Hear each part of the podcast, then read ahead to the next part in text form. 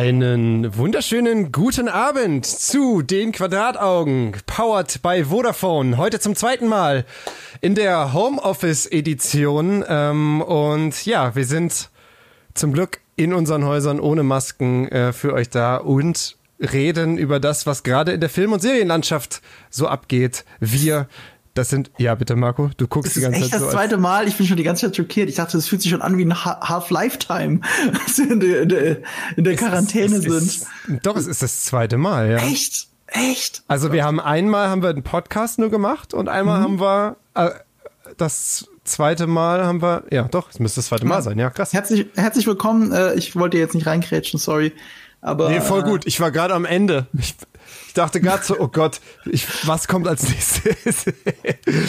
nee, wir haben, äh, wir haben äh, eine schöne Sendung auf jeden Fall heute am Start, die wir in den letzten Minuten ganz schön thematisch noch umgeworfen haben, weil doch einige neue Themen noch reingekommen sind, jetzt kurzfristig, ne? Ähm. Ja, äh, wir haben noch ein bisschen, ein bisschen äh, umgeschiftet. Ich, ich weiß jetzt ehrlich gesagt. Und wir haben eins rausgeschmissen. Das, das, äh, das hat, das, das hat was ich gestern Abend noch geguckt habe, meinst okay, du? Okay, wir sagen es ganz am Ende vom Stream, sagen wir euch, was Julius und ich geguckt haben und wir uns geärgert haben, dass wir es aus dem Programm rausgenommen haben aus Zeitgründen, weil es einfach so zu viel wird. Aber wir haben uns das nur dafür angeschaut. Und Lebenszeit ist wertvoll. Die kriegen wir nie zurück.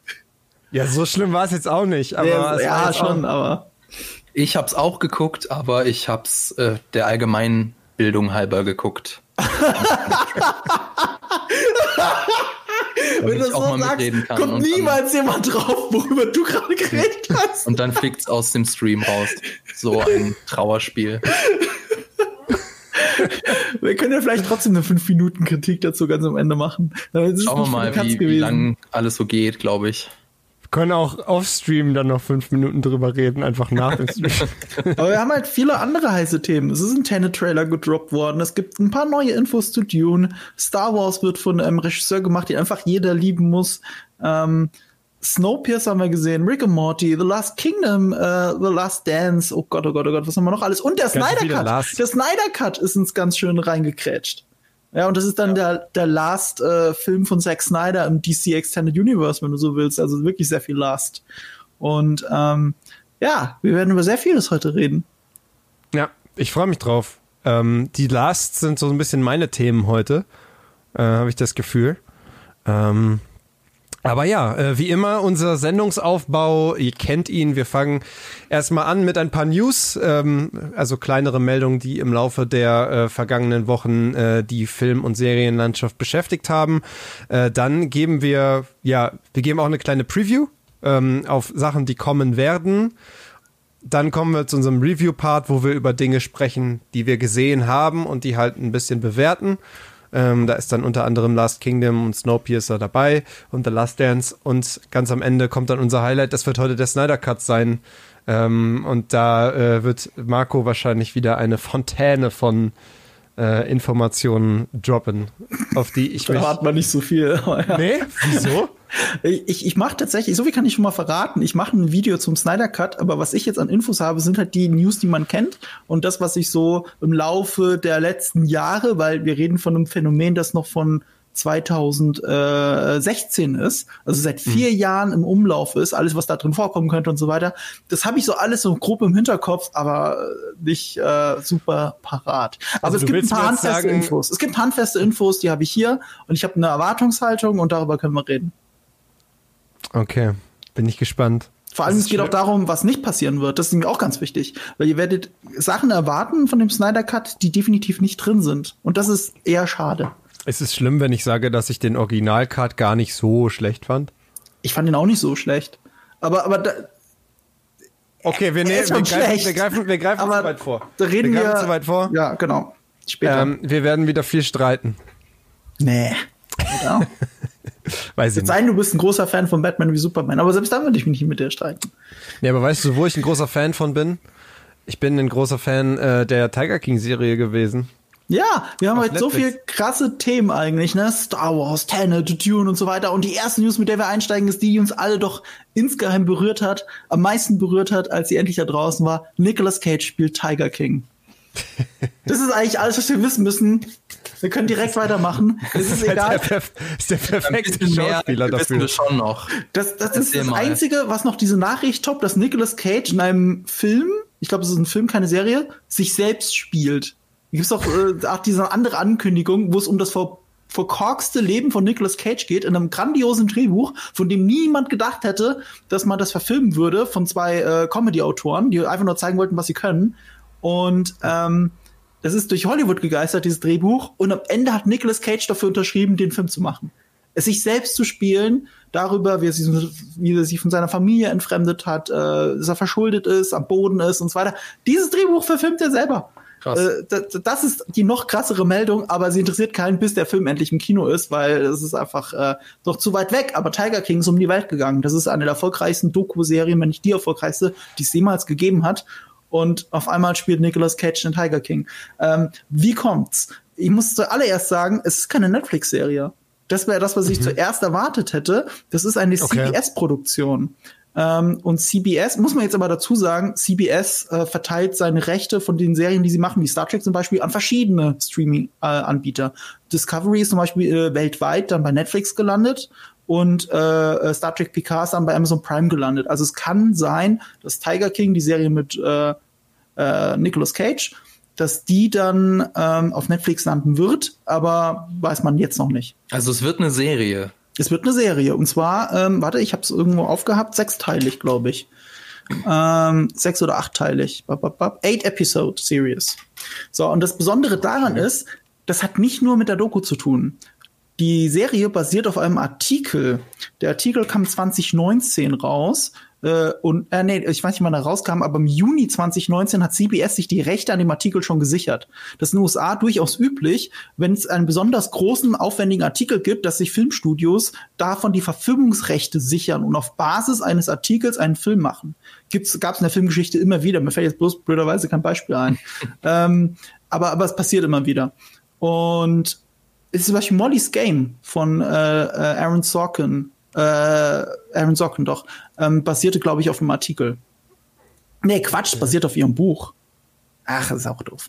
Egal, auf jeden Fall ist das relativ üblich. Und das war schon vor einem, über einem Jahr passiert. Und äh, fast einem Jahr passiert.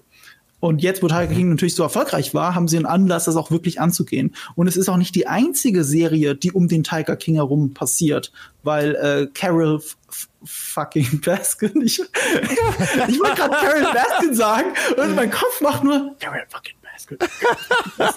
Ich habe gerade, als wäre das ihr richtiger Name. Es tut mir gerade leid. Ich wollte jetzt die Frau nicht beleidigen. ne? Das ist Middle Name.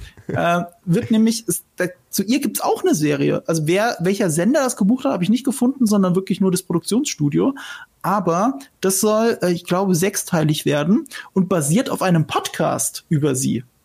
Es gab einen äh, Podcast, der eben auch äh, wie ein Artikel aufgearbeitet hat, also ihr Leben aufgearbeitet hat, auch vor, ich, so, so wie ich das deute, vor der Netflix-Serie. Und davon hat man sich auch die Rechte gesichert. Und da spielt der SNL ähm, äh, Host, nee, Host ist falsch, die Standardschauspielerin bei Saturday Night Live, äh, Kate McKinnon, die man vielleicht auch aus dem Ghostbusters-Film kennt. Und ich würde auch behaupten, von den vier Frauen im Ghostbusters-Film war sie die einzige, bei der ich richtig viel gelacht habe. Ähm, sie spielt äh, Carol Baskin. Liest sich aber für mich, also äh, ich habe den Podcast nicht gehört, liest sich aber für mich, als wäre das eine ernstere Angelegenheit. Als wäre es jetzt keine Komödie, nur weil Kate McKinnon das macht. Und ich bin auch ein großer Verfechter davon, dass witzige Schauspieler auch ernste Rollen richtig gut machen können. Schaut mal auf Steve Carell.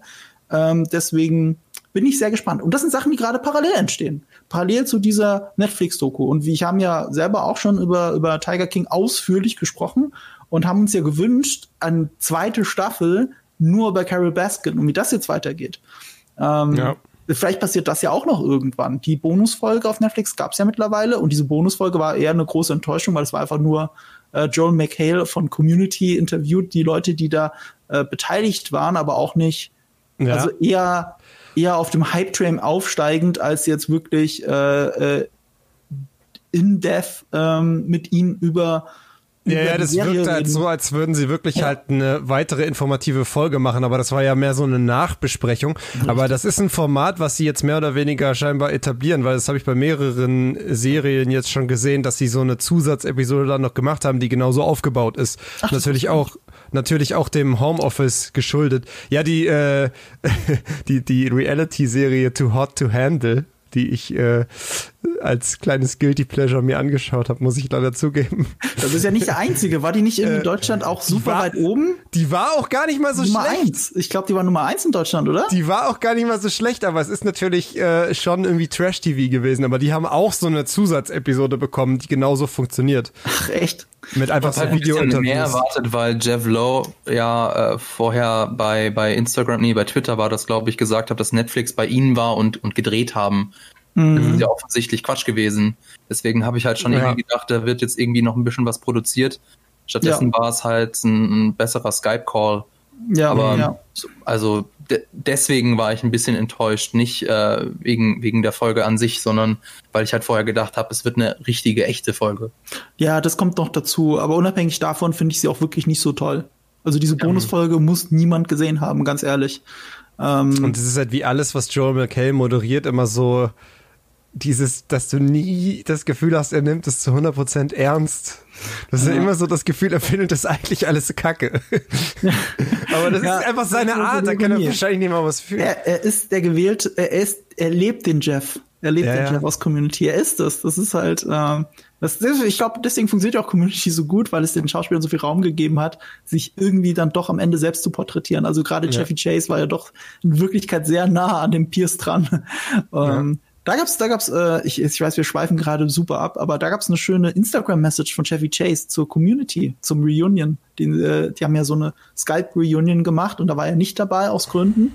Äh, aber er hat äh, ne, sich aus, äh, von zu Hause aus gemeldet, auch mit so einem Handyvideo. Und mhm. äh, das war, das war schön zu sehen, ehrlich gesagt, weil er da nochmal darüber geredet hat, wie sehr er den Cast liebt eigentlich. Also bei allen Problemen, die er mhm. mit der Serie hatte, äh, vor allem mhm. hinter der Kamera, ähm, der, den Cast hat er geliebt und das hat, er hat es geliebt, mit denen zu arbeiten. Und das ist für mich als großer Community-Fan ist das äh, so schön zu sehen, auch so, weil man die ganze Zeit im Hinterkopf hat, er hasst alle und er betritt das Set nicht mehr und so weiter. Aber mhm. bevor wir da weiter ausschweifen, es gibt ein wunderschönes Video dazu von Fabian hier auf dem Kanal Giga äh, TV Mac. Schaut es euch gibt das übrigens an. noch, äh, das offensichtlich willst du das gar nicht ansprechen, und zwar es gibt noch eine, es soll wohl noch eine weitere offizielle Tiger King Folge geben. Ach, jetzt Ach, echt? Noch eine? Jetzt ganz, jetzt ganz in echt. Und also jetzt bin ich verwirrt, das wusste ich einfach gar nicht, nicht weil ich es nicht ansprechen also wollte. Hat der, der Hollywood Reporter hat da wohl drüber berichtet, dass die eine neue Folge planen und zwar über das Karriereende von Siegfried und Roy. Ich weiß nicht, ob ihr äh, und ach, das heißt dann auch einfach Tiger King, weil das so in diesem Kosmos ja irgendwie mitspielen das, müsste. Naja, es hat natürlich was mit Tigern zu tun. Ja, und eben. Das Karriereende hat ja auch direkt mit einem Tigerunfall oder mit einem Tigerangriff zu tun.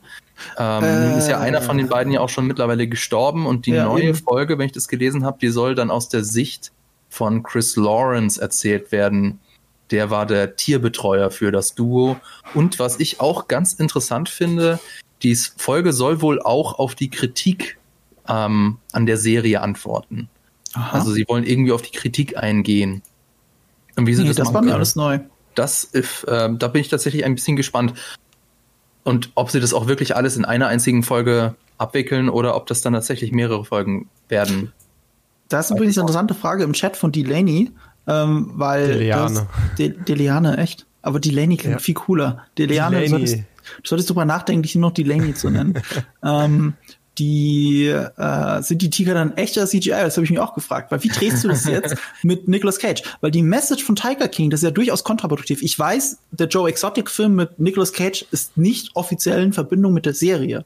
Aber es ging ja im Endeffekt darum auch, dass Tiger also auch missbraucht werden einfach, ausgenutzt werden, diese exotischen Tiere von uns Menschen. Und wir das auch akzeptiert haben. Ich meine, sobald wir in den Zoo gehen, also in so einen Zoo, akzeptieren wir diese Misshandlung ja auch. Wir tragen mhm. das ja ein bisschen mit. Und in dem Moment, wo wir, keine Ahnung, Joe Exotic feiern, anstatt ihn nur zu kritisieren, das heißt ja Fabian auch stark kritisiert, geht es nicht mehr um das Tier. Wenn du jetzt eine Serie machst mit dressierten Ti Tigern, wie sehr kontraproduktiv könnte das von der Message her sein? Das ist halt die Frage, weil wo kommen die Tiger her? Wir haben ja gesehen, dass, äh, dass diese Leute, auch, auch gerade der Kultanführer, ja immer wieder Film, Tier, äh, Tiere für Filme zur Verfügung gestellt hat. Das ist ja genau das dann. Oder es ist wirklich alles CGI, aber CGI bei einer Serie von Tieren, das wird schwierig. Das wird halt vor allem super teuer, wenn die so einen großen Part spielen wie wie man jetzt vermuten würde, dann hättest du ja permanent eigentlich CGI-Wesen im Bild. Also wenn ich mein Geld setzen müsste, dann wird es auf trainierte, äh, trainierte Tiere hinauslaufen.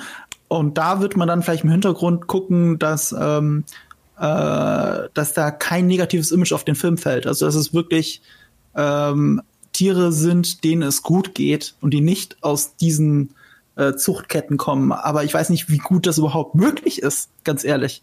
Kenne mich da nicht aus. Fabian schüttelt auch schon den Kopf. Naja, also es ist nie möglich, ein Tier artgerecht zu halten, das wie zum Beispiel Tiger so eine riesige einen riesigen Auslauf brauchen. Also Hunde kann man einigermaßen gut trainieren, aber die meisten Wildtiere, deswegen, äh, ja, deswegen äh, wir, wir kritisieren das ja immer so, sagen, schimpfen immer über CGI, aber es gibt halt gewisse Tiere, da ergibt es wirklich Sinn, wenn man äh, die halt in CGI vor die Kamera zerrt und nicht als, als lebendes Tier, weil man da eben dann, naja, kein, kein Tier vor, äh, kein, kein echtes Tier vor die äh, Linse zerren muss. Mhm. Ähm, insofern, also besser wäre es natürlich schon, wenn es ein CGI-Tiger wäre, aber es ist halt sehr, sehr schwierig. Da hat dann auch hier jemand im Chat äh, geschrieben, das ist halt schwierig, weil mit dem ganzen Fell und so, das muss schon richtig aufwendig und richtig gut gemacht sein, dass das auch irgendwie ähm, ja glaubhaft wirkt ich habe neulich einen Artikel gelesen über diese eine Marvel-Serie, die kein Mensch gesehen hat, Inhumans. Die spielt ja wirklich im Marvel Cinematic Universe. Und die war ja ein riesiger Flop, ist auf dem IMAX gelaufen und äh, ist jetzt auf Disney Plus äh, irgendwo zu sehen. Und äh, aber das ist die schlechteste Serie aller Zeiten, das will keiner gucken. Das Ding ist, ähm, da drin gibt es einen Hund. Und dieser Hund äh, ist in Comics super wichtig. Und wenn ich den Artikel richtig verstanden habe, wird der quasi sofort aus dieser Serie rausgenommen viel zu schwierig zu animieren. Die finden immer Gründe, warum er nicht da ist. Und mhm. ich kenne nur den Trailer von der Serie Inhumans. Und wenn man den dann sieht, und das sieht schon im Trailer, wo du ja wirklich versuchst, die Serie zu bewerben und möglichst einen Shot nimmst, wo der Hund cool aussieht, sieht es unfassbar schlimm aus. Es sieht wirklich schlimm aus. Also hätten sie lieber eine Muppet-Figur hingestellt. Das hätte ich eher geglaubt, als wenn sie diesen CGI-Hund da reinstellen. Was ich sagen will, ist, wie soll das dann mit ganz vielen Tigern gehen? Da wird's schwierig. Mir, fallen noch, mir fallen noch alte James Bond Tricks ein. Also wenn man zum Beispiel, äh, äh, wenn, wenn er in Haibecken gefallen ist, in Thunderball, dann, dann siehst du James Bond im Wasser schwimmen und die Haie vor ihm. Und wenn du ganz genau hinschaust, siehst du, dass da eigentlich eine Glasscheibe dazwischen ist. Das sind zwei verschiedene Becken oder ein Becken getrennt von der Glasscheibe. Auf der einen Seite ist ein Hai, auf der anderen Seite ist Sean Connery. So, solche Tricks kann man auch machen. Also man kann, aber dann hast du immer noch eingesperrte Tiger, egal ob sie trainiert mhm. sind oder nicht. Ganz schwierig. Okay, dann äh, sind wir mit Tiger King durch, oder? Ja. Dann äh, sprechen wir doch mal über äh, Pirate King. Denn ähm, es soll tatsächlich einen Reboot von Pirates of the Caribbean, also Fluch der Karibik, geben. Ähm, eine Meldung, die sicherlich viele freuen wird, allerdings ähm, ist dort noch sehr unsicher, ob da Johnny Depp als solcher mit dabei sein wird. Zunächst hieß es, gar nicht geplant. Ähm, stattdessen die Marvel-Schauspielerin, jetzt habe ich gerade schon wieder vergessen, haben wir jetzt gesagt Karen Gillen oder Gillen? Gillen. Karen Gillen. Karen Gillen. Die ähm, ähm, Nebula spielt in Guardians of the Galaxy und äh, Avengers Endgame. Genau, also man kennt sie blau und mit Glatze, aber die spielt halt oder sollte ursprünglich dann ähm, äh, in dem Reboot mitspielen. Jetzt gibt's aber irgendwie doch Meldungen, die darauf hindeuten, dass es vielleicht doch mit Johnny Depp passieren könnte. Ähm, Fabian, wie kommt es dazu? Du hast ja auch vorhin noch mal ein bisschen mit reingelesen. Na, natürlich sagt dann Delaney richtig im Chat übrigens. Delaney. Man, kennt sie als Doctor Who, als Amy, also Amy in Doctor Who. Also ich weiß, dass äh, Doctor Who Fans bei Karen Gillen immer ausrasten. Ich habe leider Amy äh, nie gesehen in Doctor Who, soweit bin ich nicht gekommen. Also sie soll, ähm, sie soll die Piratin äh, The Redhead Red spielen. Würde ähm, dann ja ernsthaft? The Redhead? Ja, die kommt, ja, die kommt auch, äh, die gibt es schon äh, quasi in Disneyland Parks zum Beispiel, in den Attraktionen. Ja, ähm, aber das liegt ja generell Also das ist schon ein, ein, mhm. ein, Charakter, der schon im Universum existiert. ähm. Ja, das muss man mal, das vergessen, vergessen viele Leute in Deutschland. Pirates of the Caribbean basiert auf einer Disneyland-Attraktion. Also auch dieser berühmte Moment mit dem Hund und dem Schlüssel, äh, den du dann im ersten Film siehst, der ist einfach eins zu eins aus dieser Attraktion. Also wenn du da, es ist nicht so eine Wasser, ähm, mit so einem Fass da durchfährt quasi. So eine Wassergeisterbahn, sagt man das? Kann so eine sein. Art Geisterbahn. Also eine Wassergeisterbahn ist ja, ja, aber das ist halt, also du bist in einem, in einem Boot und du fährst äh, wie durch so eine Geisterbahn. Also es ist halt nicht zum Erschrecken wirklich. Und da drin ist ganz viel Robotik, Animatronik. Also äh, mhm. künstliche Menschen, die immer die gleichen Sachen machen. Hast du Verstehe. garantiert in ähnlicher Form schon tausend anderen Vergnügungsparks gesehen. Und das berühmteste ist eigentlich dieses Pirates of the Caribbean im Disneyland. Und darauf mhm. basiert einfach nur auf diesem, auf diesem Bild, auf dieser Atmosphäre, basiert der erste Film. Und weil das so ja, erfolgreich war, haben sie es dann immer wieder auch nochmal probiert. Also ich, gibt's noch andere. Ich glaube, Geistervilla oder so war auch, war auch nur auf, äh, basierend auf einer Attraktion. Ja. Jumanji Hat er nicht so 2 spielt übrigens auch mit. Ja. Diesen Lara Croft Verschnitt, falls man das sagen kann. Ähm, spielt sie halt so ein bisschen. Also Lara Croft Verschnitt, weil es sind ja Videospielcharaktere. Ja, also, stimmt. Sollte jetzt, sollte sehr jetzt nicht abwertend klingen, sondern äh, es sind ja äh, Charaktere. Ja, und The Rock spielt sich selbst und äh, sozusagen. Wie immer. Ich habe ja. hab tatsächlich die neuen Jumanji-Filme nicht gesehen, aber ich höre ja überraschend viel Gutes davon. Also den zweiten habe ich auch noch nicht gesehen. Den, der erste war, äh, war hervorragend. Hervorragend. Ja. Hervorragend. Fand ich schon. Ja. Ja, das ist okay. wirklich ein recht frischer, halt, cooler Comedy.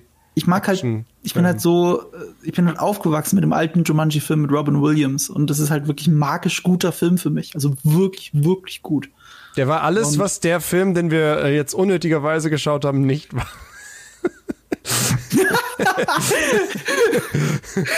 wir lösen es am Ende auf. Wir lösen es am Ende auf, ja. Ja, aber ähm, kann man da noch viel mehr dazu sagen? Ich meine, was, was, würden wir naja, denn halten? Was würden haben? wir denn von einem Reboot halten? Das, der das äh, ist, ohne Johnny Depp stattfindet. Ja, oder vielleicht eben doch mit ihm. Ne? Es ist auch ein bisschen das Problem, Johnny Depp ist sauteuer.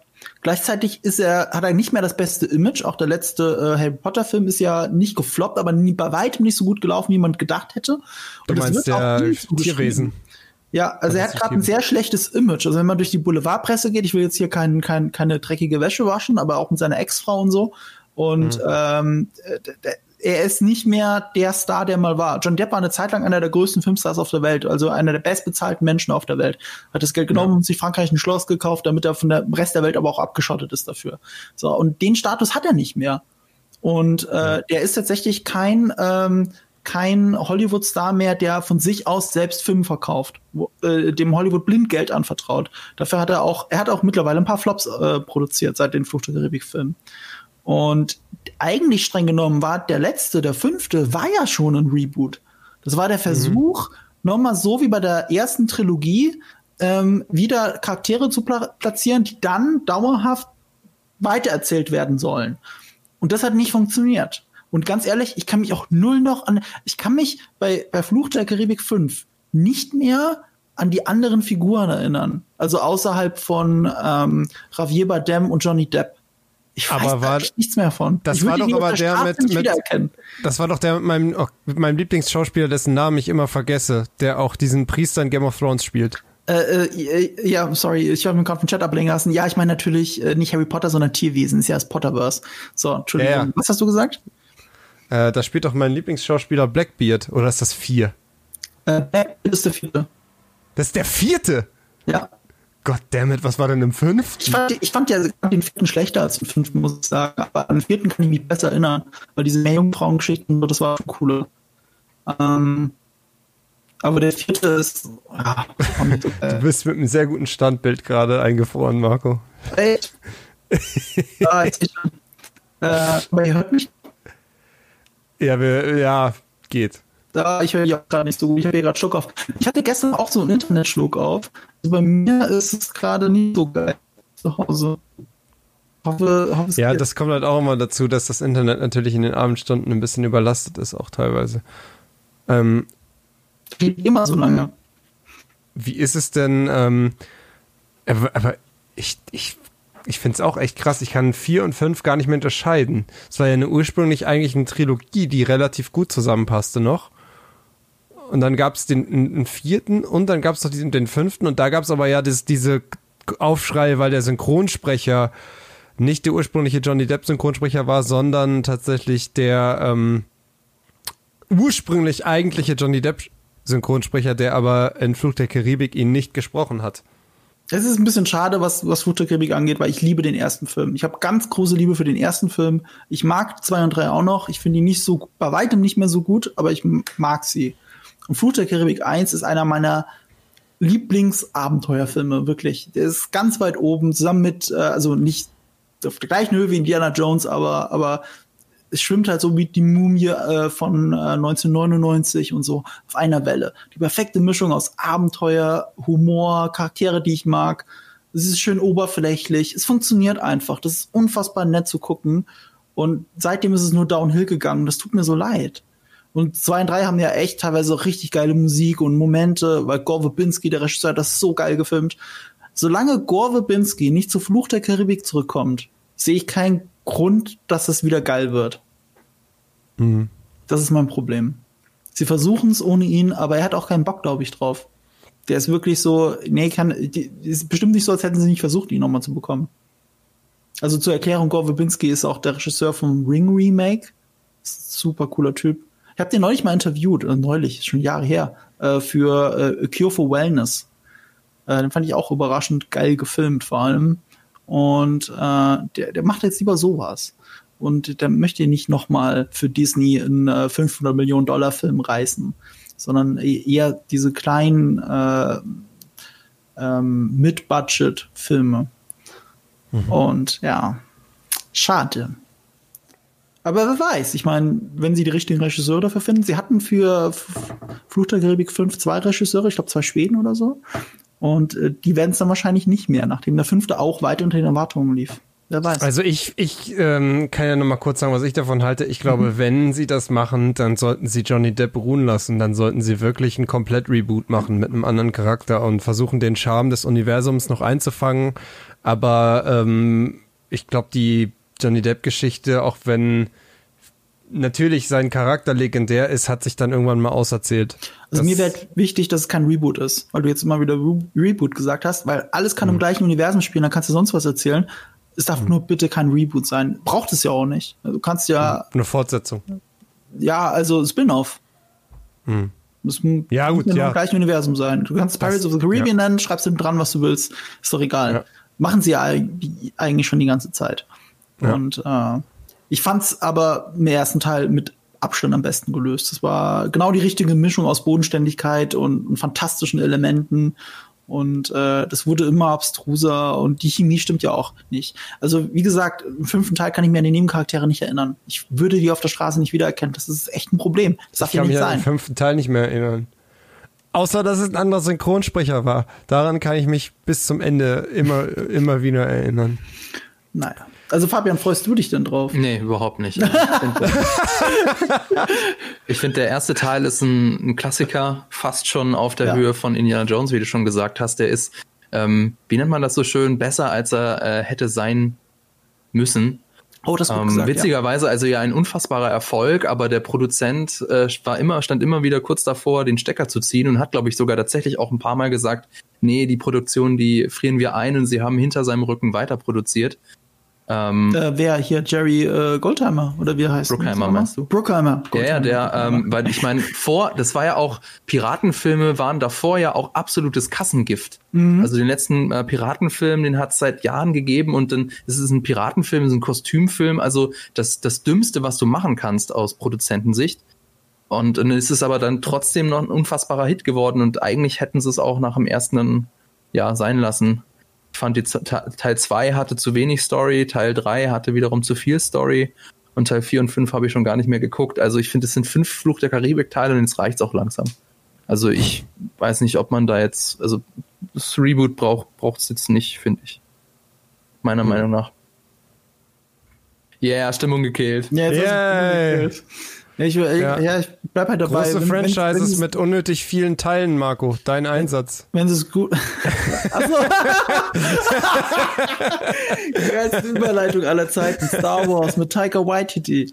Ähm, zum May the 4th, dem großen Star Wars Tag, äh, hat Star Wars eine Bombe platzen lassen, die ich nicht hab kommen sehen. Was auch interessant ist, weil eigentlich haben sie haben sie mehr als eine Bombe platzen lassen. Aber die andere Bombe war schon vorher geleakt. Nämlich, äh, dass die äh, Showrunnerin von ähm, Russian Dolls oder wie es in Deutschland heißt, Matroschka, was ja wiederum russisch eigentlich ist, äh, ist, ähm, ist äh, macht eine neue Star Wars Serie. Zu der gibt's aber keine, ansonsten von Disneys Seite aus, sonst keine Information. Es gab halt in den geleakten Informationen, es ist eine sehr frauenzentrische Serie und das hat natürlich dann für einen riesen Aufruhr auf einmal im Internet gesorgt. Kann ich null unterschreiben. Ich war- kann sagen, Russian Doll ist eine fantastische Serie auf Netflix.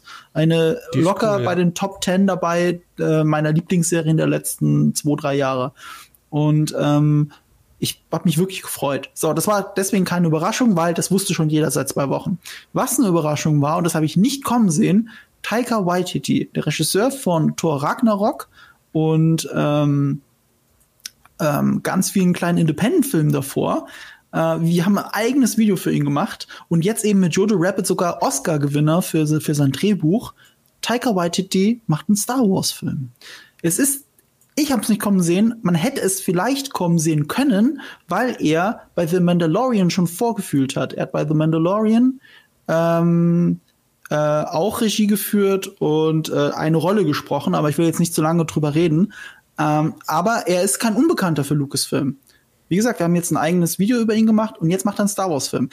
Es gibt sonst keine Information darüber. Es gibt keine Information darüber, wann, wo, wie, mit welchen Charakteren. Man weiß, dass die Skywalker-Saga eigentlich beendet ist. Also da wird nichts mehr passieren. Ich glaube, das will dieses Territorium möchte äh, Lucasfilm eigentlich nicht mehr anfassen. Wenn man noch irgendwas in der Richtung machen könnte wie Rogue One, also Spin-off, das zwar in der gleichen Zeit spielt, aber nicht mehr in diese eigentliche Sternsaga noch groß mit einzahlt, könnte passieren, weiß man aber nicht. Was ich aber weiß, ist, dass äh, Taika Waititi ja noch einen Torfilm macht.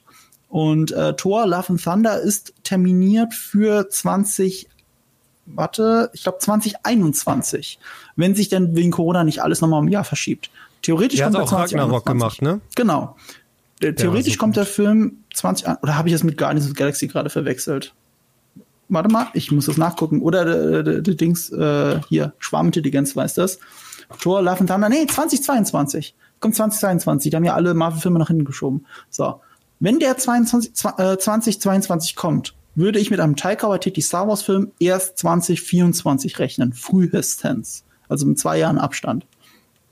Also macht euch da nicht so super, super viele Hoffnung, dass da bald was kommt. Andererseits ist es wahrscheinlich auch gut, weil man muss auch Star Wars ein bisschen ruhen lassen, weil wie Julius gesagt hat, es gibt schon sehr viel dazu. Was ist denn eure Meinung zu Taika Waititi? Ja, also, also den Thor Ragnarok-Film fand ich hervorragend. Und ähm, war, das war meiner Meinung nach einer der besten ähm, Marvel-Filme bis zu dem Punkt und hat auch so ein bisschen das die, den Ton gesetzt für die Filme, die danach kamen, ähm, in, in dem es eben ein Action-Kino ist, was sehr pointiert ist und was wirklich sehr viel Humor mit reinbringt und sich nicht so ernst nimmt. Und das ist auch immer so ein bisschen der Aspekt gewesen, der mir halt an den äh, an, an Star Wars Filmen gut gefallen hat. Also zum Beispiel ähm, in, in Episode 7 fand ich da die äh, die Gewichtung sehr gelungen von Witzen äh, im Vergleich zu der normalen Story. Und wenn äh, sowas, äh, wenn man sowas in die Richtung wieder gehen würde von der Tonalität, dann würde mir das, glaube ich, gut gefallen. Also ich, da bin ich dann, da bin ich dann voll dabei. Also der Typ, der hat es offenbar drauf, ähm, Action mit Humor zu verbinden. Deswegen glaube ich, kann ich mir das gut vorstellen, ihn als Unsere- Regisseur. Unsere liebe Kollegin Laura, die ich auch im Chat sehe, hat mal gesagt, dass in ähm, Hunt for the Wilder People die beste Autoverfolgungsjagd der Filmgeschichte drin ist. Ich habe das dann auch Okay. äh, vorgelesen, brav im Video. Ich, ich bin nicht ganz der Meinung, aber ich, aber man sieht sein Talent für Dynamik und Humor, beides so zusammenzubringen. Und Thor Ragnarok Ja. ist einfach das beste Beispiel dafür. Etwas, was Thor der Film, Ragnarok- den wir äh, unnötigerweise geguckt haben für den Stream heute, ja überhaupt nicht hinbekommen hat, zum Beispiel. Werden ja heute doch oft anschließen. Und im Nachhinein werdet ihr denken, ah, stimmt, ich hätte es kommen sehen können. Passt alles so gut zusammen. Fabian, was meinst du denn zu Tucker? Ah, ich bin mir da nicht ganz sicher. Also wie, ah. wie, äh, wie, du das schon richtig gesagt hast, Jules, er hat ja so seinen eigenen Humor, der ja. auch ähm, teilweise ganz gut passt. Aber ähm, jetzt haben ja besonders, viel, also ein, ein recht großer Teil der Fans hat ja auch gesagt, dass, dass ihnen das an den neuen Star Wars Filmen eben stört, dieses, dieser mhm. seltsame Marvel-Humor. Es wird sehr, es würde sehr wie äh, Anfang von Episode 8 sein, wahrscheinlich. Ja, also äh, Waika, Ta Ta Taika Waititi, so heißt der Mann, der hat, äh, hat einen eigenen Humor, der irgendwie schon gut zu den Marvel-Comic-Verfilmungen passt. Ob der auch so einwandfrei zu Star Wars passt, bin ich mir ehrlich gesagt noch nicht so ganz sicher. Man hat das ja schon bei uh, The Mandalorian tatsächlich gesehen. Ähm, da fand ich das auch schon ein bisschen gewöhnungsbedürftig. Also gab so gewisse Szenen äh, in, in der Episode, die er äh, betreut hat, äh, wo er eben sein, sein Humor hat einfließen lassen. Ähm, aber äh, da, also da wird immer so ein bisschen unterschlagen bei Taika Waititi, dass er ja nicht nur für seinen Humor berühmt ist, sondern auch für seine dramatischen Charaktermomente. Mhm. Und das ähm, wiederum passt dann ja wieder sehr gut zu Star Wars. Ja, also, ich, kann, ich kann sagen, dass äh, Jojo Rabbit einer der für mich härtesten Filme der letzten Jahre war. Also nicht härt, härtesten, also nicht in dem Sinne, dass es nicht härtere Filme gäbe, sondern wie er mich getroffen hat. Also mich persönlich. Der, also das der, war wirklich, ja, ja, ja, genau. Der, der, das der war, Schlag in die Magengrube, das ist auch so ein, so fast schon ja. äh, ein Alleinstellungsmerkmal von, kann, von ihm. Hm, ich kann das Jojo Rabbit nicht hoch genug anrechnen, wie er Humor mit Drama zusammengebracht hat. Deswegen traue ich ihm viel zu. Ähm, aber du hast schon recht. Also wenn das jetzt ein krass viel Meta-Humor werden würde bei Star Wars, das mag ich ja auch nicht so sehr, wenn, wenn äh, Star Wars zu sehr weiß, dass sie Star Wars sind. Also äh, wenn, wenn der Film weiß, dass du die anderen Filme gesehen hast und dich die ganze mhm. Zeit mit Zitaten äh, die Zitate um die Ohren haut, die dich nur daran erinnern, ach, da war ja ein Star Wars-Film und den habe ich gesehen. Mhm. Sondern ähm, der soll schon seine eigenen Momente auch finden. Witzigerweise aber gerade auch äh, bei der bei der The Mandalorian ist es ja dann super gut bei den Leuten angekommen. Deswegen, hm, schwierig. Aber das ist recht, das ist das größte, größte Risiko bei Taika Waititi und das ist das, was äh, auch viele dann als großes Risiko sehen. Ja. Was meint ihr denn dazu im lieben Chat? Äh, könnt ihr gerne nochmal reinschreiben. Aber ich sehe, es wird hart diskutiert, auch gerade wegen Es wird Humor. schon hart diskutiert, ja. Ja. Also viele sagen, so lustig finden sie gar nicht die Filme von, von Waititi. Also der Humor wird auf jeden Fall sehr, äh, auch im Chat sehr kontrovers diskutiert. Ähm, viele sagen aber auch, sie mögen den Humor und können sich gut vorstellen. Also ich glaube, das wird einfach allgemein die Community so ein bisschen spalten.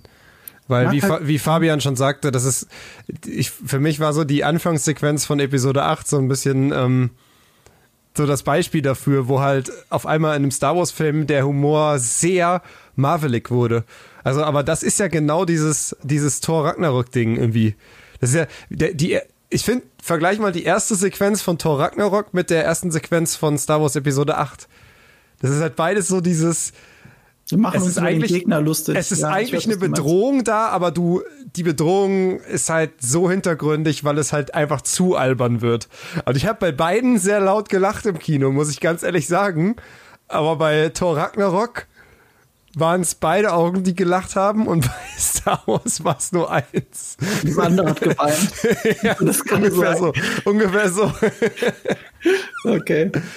Aber wie gesagt, ähm, soll er machen. Soll er machen. Also ich halte ihn auf jeden Fall für einen hervorragenden Autor und alles. Also Man kann ja auch in einem Star Wars Universum eine Geschichte erzählen, die weniger Dramatik hat und die ein bisschen lustiger ist, einfach von der Grund, von der Grundtonalität. Es muss ja nicht jede Star Wars Geschichte die gleiche Tonalität haben. Ja. Das haben mir die Filme selber ja auch ach, gezeigt. Scheiße. Wieso ach du Scheiße? Hier ist gerade übelst viel Rauch draußen. Das riecht total angebrannt. okay. Äh, Findet heute mal, heraus. Macht mal das nächste Jules Thema. Ich muss wirklich, ohne Scheiße, jetzt kein Witz, ich muss einmal kurz gucken, ob das bei mir was ist. Bitte macht mal kurz mit dem nächsten Thema weiter. Sorry, Leute. Okay, das also nächste ist, Thema ist äh, Tenet. So. Ja, zu Tenet äh, äh, kam ja ein neuer Trailer. Genau. Ähm, das, äh, ist dir das aufgefallen beim ersten Trailer, dass man den vorwärts wie rückwärts gucken kann? Ja, da haben mich viele Leute darauf hingewiesen. Was, was, dann habe ich den auch rückwärts das? gesehen. Also ja. das, was, was heißt das? Ergibt er dann nach wie vor Sinn, wenn man ihn Ehrlich gesagt, anguckt, ich fand das ein bisschen das? konstruiert, weil der Film hat einfach, also der Trailer hat halt Momente, wo ja Sachen rückwärts laufen. Als Beispiel auch, wo ein das sieht man auch im neuen, glaube ich, auch nochmal, wo ein Schiff äh, auf dem Wasser fährt. Und wenn ja. man genau hinschaut, sieht man, ach Moment mal, das fährt ja rückwärts. Ja. Also es ist gerade in der Zeit, man, also genau, um andersrum, dass die ganze Zeit diese Momente, die genau vorwärts wie rückwärts funktionieren. So, und dadurch kannst du natürlich den Trailer rückwärts laufen lassen und der funktioniert auch nochmal aber das wirkte für mich ein bisschen konstruiert. Ich habe dann ein Video dazu auf YouTube gesehen, wo das einer gemacht hat, aber einfach rückwärts laufen lassen funktioniert ja auch nicht, weil die Leute sprechen ja und so weiter. Ja. Ich glaube, wenn ich es richtig weiß, ist der hingegangen und hat den Trailer, das Bild rückwärts laufen lassen, aber den gleichen Ton vorwärts laufen lassen. Und es passt trotzdem einigermaßen zusammen. Also so wie ich es gesehen habe, passt es nicht perfekt zusammen. Das kann purer Zufall sein, das kann Absicht sein. Schwierig zu sagen. Genauso wie das Logo. Äh, die haben das Logo für den Film ja jetzt im neuen Trailer geändert, weil es gibt einen Fahrrad-Mod-Hersteller äh, oder so, oder Teilehersteller, der hat genau dieses Logo, heißt Tenet und hat fast Ach. das gleiche Logo. Also auch mit Upsi. dem umgedrehten E und dem umgedrehten T, auch fast der gleiche Font. Ist nur an der einen Stelle so irgendwie durchgeschnitten oder so. Und jetzt haben sie es anscheinend äh, äh, deswegen geändert. Die Schrift ist die gleiche, aber die haben das E und das T nicht mehr umgedreht. Die spielen halt viel damit im Marketing. Warum sollten sie beim Trailer nicht damit spielen? Mhm. Äh, das ist auch keine Nolan-Geschichte, weil Nolan schneidet am Ende des Tages nicht den Trailer. Er entscheidet halt, welches Material drin ist und gibt ihn, glaube ich, auch frei, aber äh, der Trailer ist nicht auf seinen Mist gewachsen, mhm. wenn man so mhm. möchte. Und ähm, es passt ja zu Nolan, dass es immer super kryptisch ist. Ich fand den neuen Trailer auch ganz cool, weil er nochmal noch mal so gefühlt ein paar Sachen leicht beantwortet hat und wie es in, in bester Lost-Manier für jede Antwort dann noch zwei Fragen aufgeworfen hat. Ja. Also um eine Sache zu erklären, äh, warum mir der Trailer so gefällt. Ich habe ja bis dahin nur, also nicht mal ansatzweise ahnen können, wie hier die Zeit manipuliert wird. Ich sehe kein Gerät, ich sehe kein, ich, ich sehe nichts, was jetzt gerade die Zeit manipuliert. Und ein Trailer wird für mich suggeriert, und vielleicht seht ihr das anders, ähm, ich habe jetzt auch keine Deutung dazu durchgelesen, dass der Agent selbst zur Waffe wird, die die Zeit manipulieren kann. Also ja, alleine dadurch, so wie er. dem Trailer, soll ich den mal kurz hier einfach mal laufen lassen? Äh, kannst du machen. Ähm, alleine wie er die Hand über dieses Teil hebt und ich glaube, es ist nicht das Teil, das quasi dafür sorgt, dass in seiner Hand fliegt, sondern er selbst. Das war zumindest meine Interpretation. Vielleicht habt mhm. ihr eine andere. Äh, schreibt das gerne noch mal äh, hier in den Chat rein. Aber was meinst Von du? Vor fünf Tagen der, ne? Ja. Äh, ja, genau, so, so habe ich das auch interpretiert, dass das äh, vom, vom Agenten selbst abhängt. Also ich weiß immer noch nicht so genau, was ich mir jetzt unter dem Film vorstellen soll. Ähm, aber ich meine, es ist halt ein Christopher Nolan-Film, also äh, ins Kino gehen ist da Pflicht. Apropos ins Kino gehen, ähm, sind denn die Kinos da schon auf oder läuft er denn schon im Kino? Und zwar ist er jetzt geplant für den 16. Juli. Mhm. Aber Warner macht den Kinostart von mehreren Faktoren abhängig. Und zwar zum einen müssen mindestens 80 Prozent der Kinos auf der Welt geöffnet sein. Das sind so ungefähr 30.000 äh, Säle. Und in den USA 3500 Kinos, inklusive der wichtigen Städte New York, Los Angeles und San Francisco. Sobald nur eine dieser Voraussetzungen nicht erfüllt ist, äh, wird Tenet verschoben. So ähm, sagt man zumindest. Da gibt es einen Bericht. Äh, und das, also die, die von Warner, die beobachten jetzt die, die aktuelle Lage quasi von Tag zu Tag und entscheiden das in den nächsten, ja, so zwei Wochen grob. Mhm. Weil ähm, man kann ja nicht, kannst ja nicht ewig warten, muss halt auch irgendwann muss sich festlegen, irgendwann muss das Marketing anfangen, äh, richtig zu laufen. Und das wird noch spannend, weil wenn äh, jetzt irgendwie ne, das Coronavirus jetzt wieder zurückkommt und ähm, ja, die, äh, die Kinos dann wieder zumachen, dann äh, verschiebt sich, wie gesagt, Tenet und dann bleibt es aber nicht bei Tenet, denn ähm, also es gibt dann auch schon einen Ersatztermin oder einen, Ausweichtermin. Und zwar wäre das der 13. August. Aber das ist, wenn ihr das äh, vielleicht noch im Kopf habt, das ist der Starttag von Wonder Woman 1984. Das heißt, der Film verschiebt sich dann auch wieder in den Dezember. Und das ist der Starttermin von Dune, der dann wieder ins Jahr 2021 wandert. Hm. Ähm, weil das sind ja alles Warner-Filme und ja. ähm, auch ich denke, die anderen äh, Produktionsfirmen, die anderen Studios werden sich das genau angucken. Und wenn Tenet verschoben wird, dann werden wahrscheinlich auch andere Filme verschoben, zum Beispiel Mulan. Der soll ja eigentlich am äh, 23. Juli ins Kino kommen. Ähm, aber es kann gut sein, wenn Tenet verschoben wird, dass auch das wieder alles verschoben wird. Also irgendein News-Outlet hat so getitelt, Tenet ist die Hoffnung für, für die Kinolandschaft. Und das ist echt nicht äh, untertrieben. Also wenn wenn ja. wenn es nichts wird mit mit Tenet jetzt im Juli, dann wird es richtig richtig düster. Du hast auch gerade die Marketingmaßnahmen angesprochen. Das sieht man nicht im Trailer sehr schön. Ganz am Ende wird eingeblendet äh, Coming to Theaters, aber also wirklich dramatisch genau. und kein Datum. Genau. Da sind zwei wichtige Aussagen drin. Das eine ist natürlich, Datum kann ja sich ändern und das ist der finale Trailer, da soll nichts mehr kommen. Das ist eine. Das andere ist, was Christopher Nolan super wichtig ist, das Ding startet im Kino. Coming to Theaters. Ja. Das wird nicht als Stream-Angebot da sein, so wie es manche andere Filme es ja gegeben hat, dass man die dann kaufen, ausleihen kann oder so. Das ist Christopher Nolan essentiell wichtig. Und wenn das Ding nicht im Kino laufen kann, dann kommt es nicht. Es kommt erst, sobald die Kinos dafür einigermaßen frei sind. Ich war auf der sehr optimistischen Seite, weil in, in Asien haben sie ja alle Kinos aufgemacht und so. Und jetzt habe ich jetzt neulich gelesen, dass sie ja auch wieder zugemacht haben. Und deswegen, oh, oh.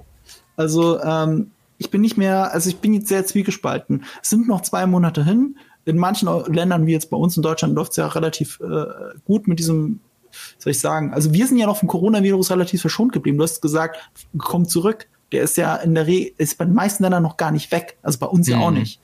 Ähm, das ist das Problem. Es sind noch zwei Monate hin. Ich, ich hoffe es einfach mal. Ich hoffe, dass es zurückkommt. Ich würde die Frage gerne mal an euch weitergeben, weil wir haben dazu dann ein Gewinnspiel vorbereitet. Genau. Und zwar ähm, äh, würden wir euch fragen, was denkt ihr? Habe jetzt die Frage gar nicht. Kommt Tenet rechtzeitig ins Kino? Und haben wir zwei äh, Antwortmöglichkeiten, die Julius jetzt jede Sekunde einblenden wird. Und wenn ihr mitmacht bei dieser Umfrage, ja. bei dieser Einschätzung, dann kriegt ihr auch was von mir, nämlich zwei Wutboxen. Ich muss jetzt hier aus meinem äh, Stapel hier raus. Moment, Moment, Moment, die Einblendung kommt. Und zwar hier. So, ihr könnt am Chat mitmachen, Ausrufezeichen, äh, Juli oder später schreiben. Und dann bekommt ihr diese Ghostwood Box, wo unter anderem äh, Wankman als Funko Pop dabei ist. Ähm, was ist das? Pac-Man Salzstreuer.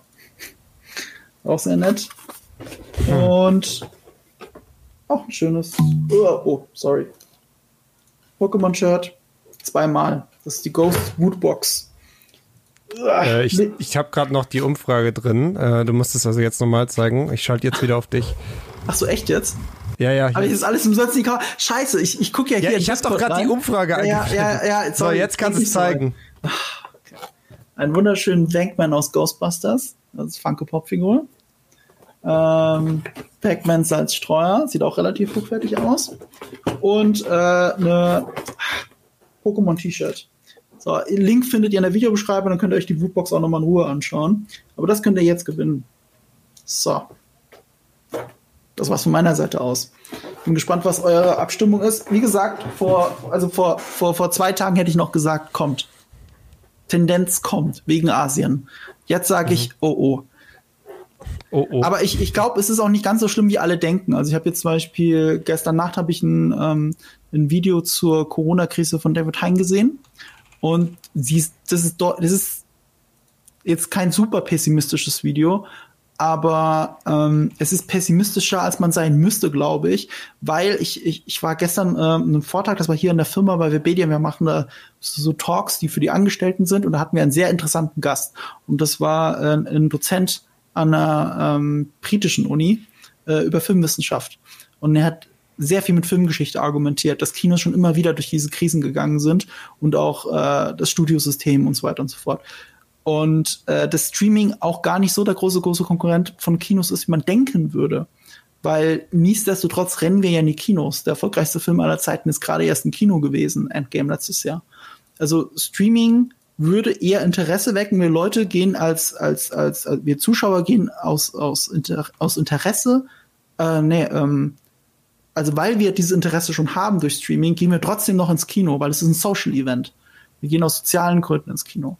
Ähm, natürlich setzen jetzt alle Kinos aus und, und wir alle distanzieren uns sozial, ist gar keine Frage, aber es wird ja nicht immer so sein. Ist halt ein, un, ist halt ein schwieriger Faktor, das ist klar. Es ist vor allem ein unberechenbarer Faktor. Wir wissen nicht, wie es jetzt in einem Jahr aussieht. Wir wissen nicht, wie es in zwei Monaten aussieht. ähm, schwierig. Aber ich glaube, ich persönlich bin nicht so pessimistisch, was das Überleben des Prinzips Kino angeht. Wo ich pessimistisch bin, ist, ob die kleinen Kinobesitzer das überleben werden, wenn selbst große Kinoketten strugglen. Das ja. ist ein anderes Thema. Aber ich glaube, dass Kino als Prinzip funktioniert. Ich vermisse Kino.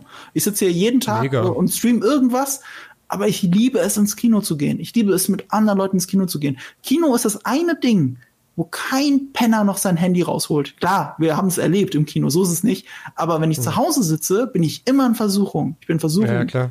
Ich, ich, ich, konsumiere Filme auf einer anderen Ebene, wenn ich ins Kino gehe. Und so geht's jedem. Ja. Wobei ich fand, dass der Film, über den wir jetzt heute nicht sprechen, den wir jetzt unnötigerweise uns angeguckt haben, gerade einen äh, krasse Vorteile gegenüber Kino bietet. Ähm, äh, weil den Film, wenn ich aus dem Kino gegangen wäre, hätte ich mich geärgert, aber im Streaming fand ich es okay. ja. Ähm, Bin ich wirklich, oder? Ja, ja, ich, ich, ja. ich ja. Schade, dass wir darüber jetzt Ja, wir reden am Ende, lösen aber, auf. aber zu welchem Film? ich bin äh, gespannt, ob, ob, der Chat auch schon, ist im Chat schon jemand draufgekommen? Ich, ich nee, will das jetzt nicht äh, mit dem Finger drauf zeigen, aber ihr könnt ja am Chat mitraten, über welchen Film wir die ganze Zeit reden. Aber ähm, wollen wir es eigentlich auflösen? Jetzt wir, wir lösen es am Ende auf. Am Ende lösen wir es auf. Nee, nee. Achso, du meinst jetzt die Umfrage? Umfrage? Ja. Achso, die also, können wir schon machen, klar. Ich will nur kurz hören, was Jules sagt. Später oder, oder, oder, oder ähm, zum Termin? Das ist halt so schwer zu predikten, weil einfach ich immer noch keine Ahnung habe. Klar, ist schwer, das wissen wir jetzt. Aber was ist dein Tipp? Du musst jetzt ein Geld setzen hier auf das Pferd. Los, welches? Ich sag Juli, zieht durch, komm. okay, okay. Und was sagt ihr? Ich will ein bisschen optimistisch mal sein hier. Also ich vermute, da das ja eben an so vielen Faktoren hängt und wenn nur ein einziger Faktor nicht äh, zieht, dann äh, zieht Warner die Reißleine. Deswegen bin ich eher der Pessimist und sag später. War klar, Fabian, dass du wieder ja. hier. Ja, äh, ich sehe bei eurem Chat sehr schöne Tipps, aber ich werde die nicht weiter kommentieren. Ihr könnt weiterraten okay. bis zum Ende. Sollen wir, uns, sollen wir uns das Ergebnis anschauen? Ja, bitte. Okay, dann haben wir es nämlich hier. Ähm, und zwar sind 64,5 äh, Prozent äh, haben für später gestimmt und nur 35,5 Prozent glauben, dass der Termin im Juli einhaltbar ist. Also unsere Zuschauer auch eher pessimistisch veranlagt, mhm. kann man an in dem Moment sagen. Das liegt in uns Deutschen so drin. ja, na gut. Hm.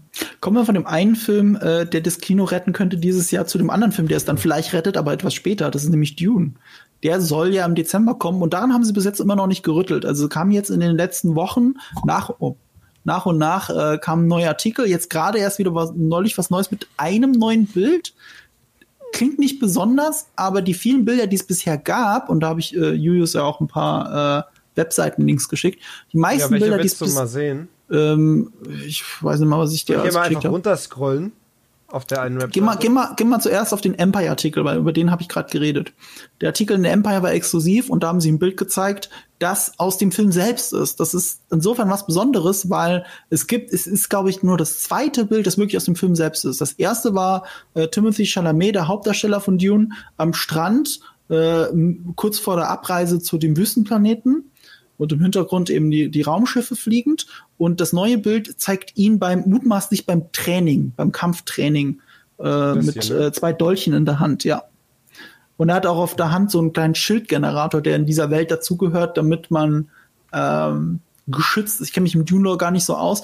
Ich glaube, die Schildgeneratoren sind mit ein Grund dafür, warum die Leute so viel äh, mit Schwertern und Dolchen kämpfen, weil die diese Schilde durchdringen können, aber Kugeln dann eben nicht mehr. Zumindest war es im Film aber anders. Ihr könnt mich jetzt gerne im Chat korrigieren, weil ich habe halt Dune das Buch nie gelesen. Ich kenne den Lore sonst nur so. Aber Schildgeneratoren sind super wichtig.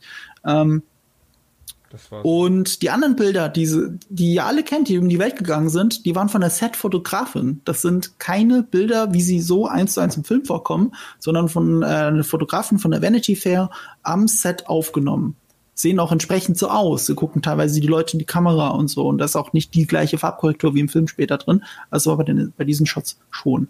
Und bei mir, weißt du, normalerweise würden wir jetzt hier, hier nicht sitzen ne? bei einer Preview über zwei, drei Bilder reden, das sei denn, das ist vielleicht Star Wars. Aber das ist halt Dune.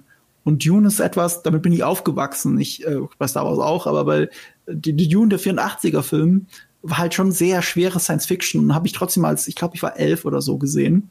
Hat mich schon ein bisschen geprägt. Fand ich immer cool, auch wenn der Film selber eher misslungenes Meisterwerk ist. Ich finde, das ist ein Kultfilm, aber David Lynch selber, der ihn gemacht hat, hasst ihn, ähm, weil ihm der Final Cut abgenommen worden ist und aus seinem äh, Vier-Stunden-Epos wurde ein Zwei-Stunden-Film geschnitten mit ganz dämlichen inneren Monologen, die in seinem Skript nie drin standen. Ähm, ich habe neulich noch mal gesehen, ich finde es aber an für sich so von der Ikonografie her ein cooler Film. Hat mich sehr geprägt. Und das jetzt Denis Villeneuve, einer der besten Regisseure unserer Zeit, der Blade Runner 2049 gemacht hat, Sicario, Prisoners, Arrival, dass der Typ, der noch nie in seinem Leben einen schlechten Film abgeliefert hat, nur geile Filme, man möchte sagen nur Meisterwerke, dass der jetzt Dune macht, haut mich einfach von den Socken. Und ähm, ich bin gespannt. Das ist neben Tenet einer der Blockbuster dieses Jahr. Hoffentlich. Weil Blade Runner 2049 war leider keiner. Der ist an der Kasse gefloppt, obwohl es eine der besten Fortsetzungen aller Zeiten ist. Auch hier haben wir wieder ein ganz großes Video auch auf GigaTV gemacht, wo ihr dann ganz viel dazu nochmal nachschauen könnt. Aber ja, Dune beschäftigt uns gerade. Oder mich zumindest. Wie ist es bei euch? Ähm, also ich habe das jetzt neulich nachgeholt, auch extra für den Stream, den, den Film von 84. Und boah, hab ich mich gelangweilt. Also ähm, die, die Story und das, das Universum an sich ist ja wirklich faszinierend. Aber die Inszenierung, die ist so unfassbar mies. Also mich hat das so ein bisschen an die, an die Inszenierung vom, vom allerersten Krieg der Sterne erinnert. So viele, viele Halbtotalen, äh, alles sehr, sehr langweilig ausgeleuchtet. Ähm, und dann ist es halt auch, auch, also also wirklich langweilig. Die erste, die erste Szene, die, die, wo ich wirklich ein bisschen invested war, das war erst ab Minute 53, also der Angriff des Sandwurms. Und mhm. ähm, ja, wie du hast schon angesprochen, äh, dass da die Produzenten sehr viel reingesch ähm, ja, äh, dass sehr viel haben. geändert haben, rein, genau, und dann, äh, also dass da, da gibt es sehr viel Exposition, damit es vielleicht gar nicht so gebraucht hat. Und dann ist es aber auch sehr, sehr so, so dieses typische David Lynch weird. Mhm. Also sehr oft hört man die Gedanken der Figuren und ich habe nicht verstanden, warum. Ja, weil Beispiel. das sind die dümmsten inneren Monologe aller Zeiten. Sie sagen das, was jeder sieht. Also was der Zuschauer sieht, was du in dem Gesicht abliest, aber wir müssen gar nicht Also es gibt keine Erklärung im, im Universum, sondern es ist einfach, um, um, um, um es deutlicher zu machen. Ja, weil sie dachten, die Zuschauer sind halt doof. Oh Gott. Ähm, aber nochmal, David Lynch hat das ja nie geschrieben und man muss jetzt dazu sagen, bevor wir zu sehr über den 84er Film reden, das Besondere bei dieser Dune-Verfilmung ist, sie basiert halt auf dem Buch. Und äh, der 84, also nicht auf dem 84er Film. Der 84er Film weicht sehr stark vom Buch ab. Und, der, und, und, und, und diese Verfilmung sollte es halt nicht machen. Und dann würde ich es eher fast schon weniger mit dem Film von 84 vergleichen, sondern mit Game of Thrones. Es geht um zwei Häuser, äh, es geht, es gibt einen Imperator, Schrägstrich König, der, der was von dem einen verlangt, der muss deswegen dahin, der verkracht er sich mit dem anderen Haus, was dem Imperator, dem König, sehr nahe steht. Äh, dann gibt es halt diesen einen möglichen Auserwählten in der Familie, im Blut.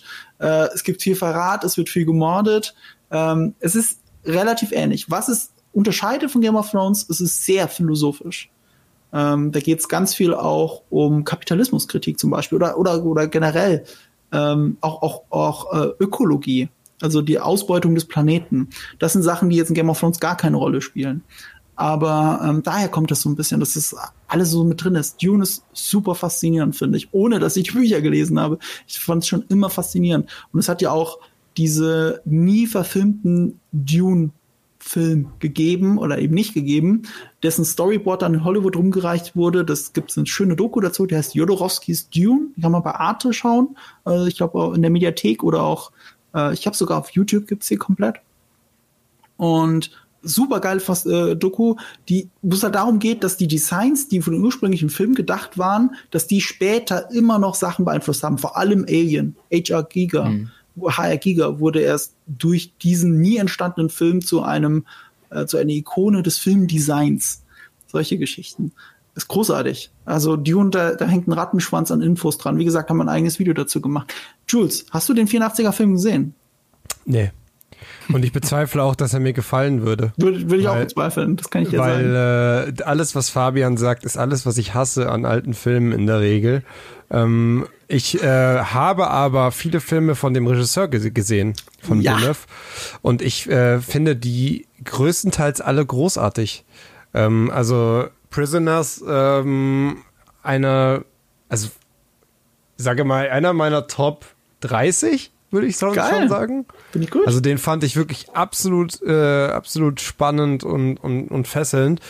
Ähm, Blade Runner, da haben wir ja schon öfter darüber geredet, dass äh, ich da leider ähm, im Kino etwas weggenickt bin.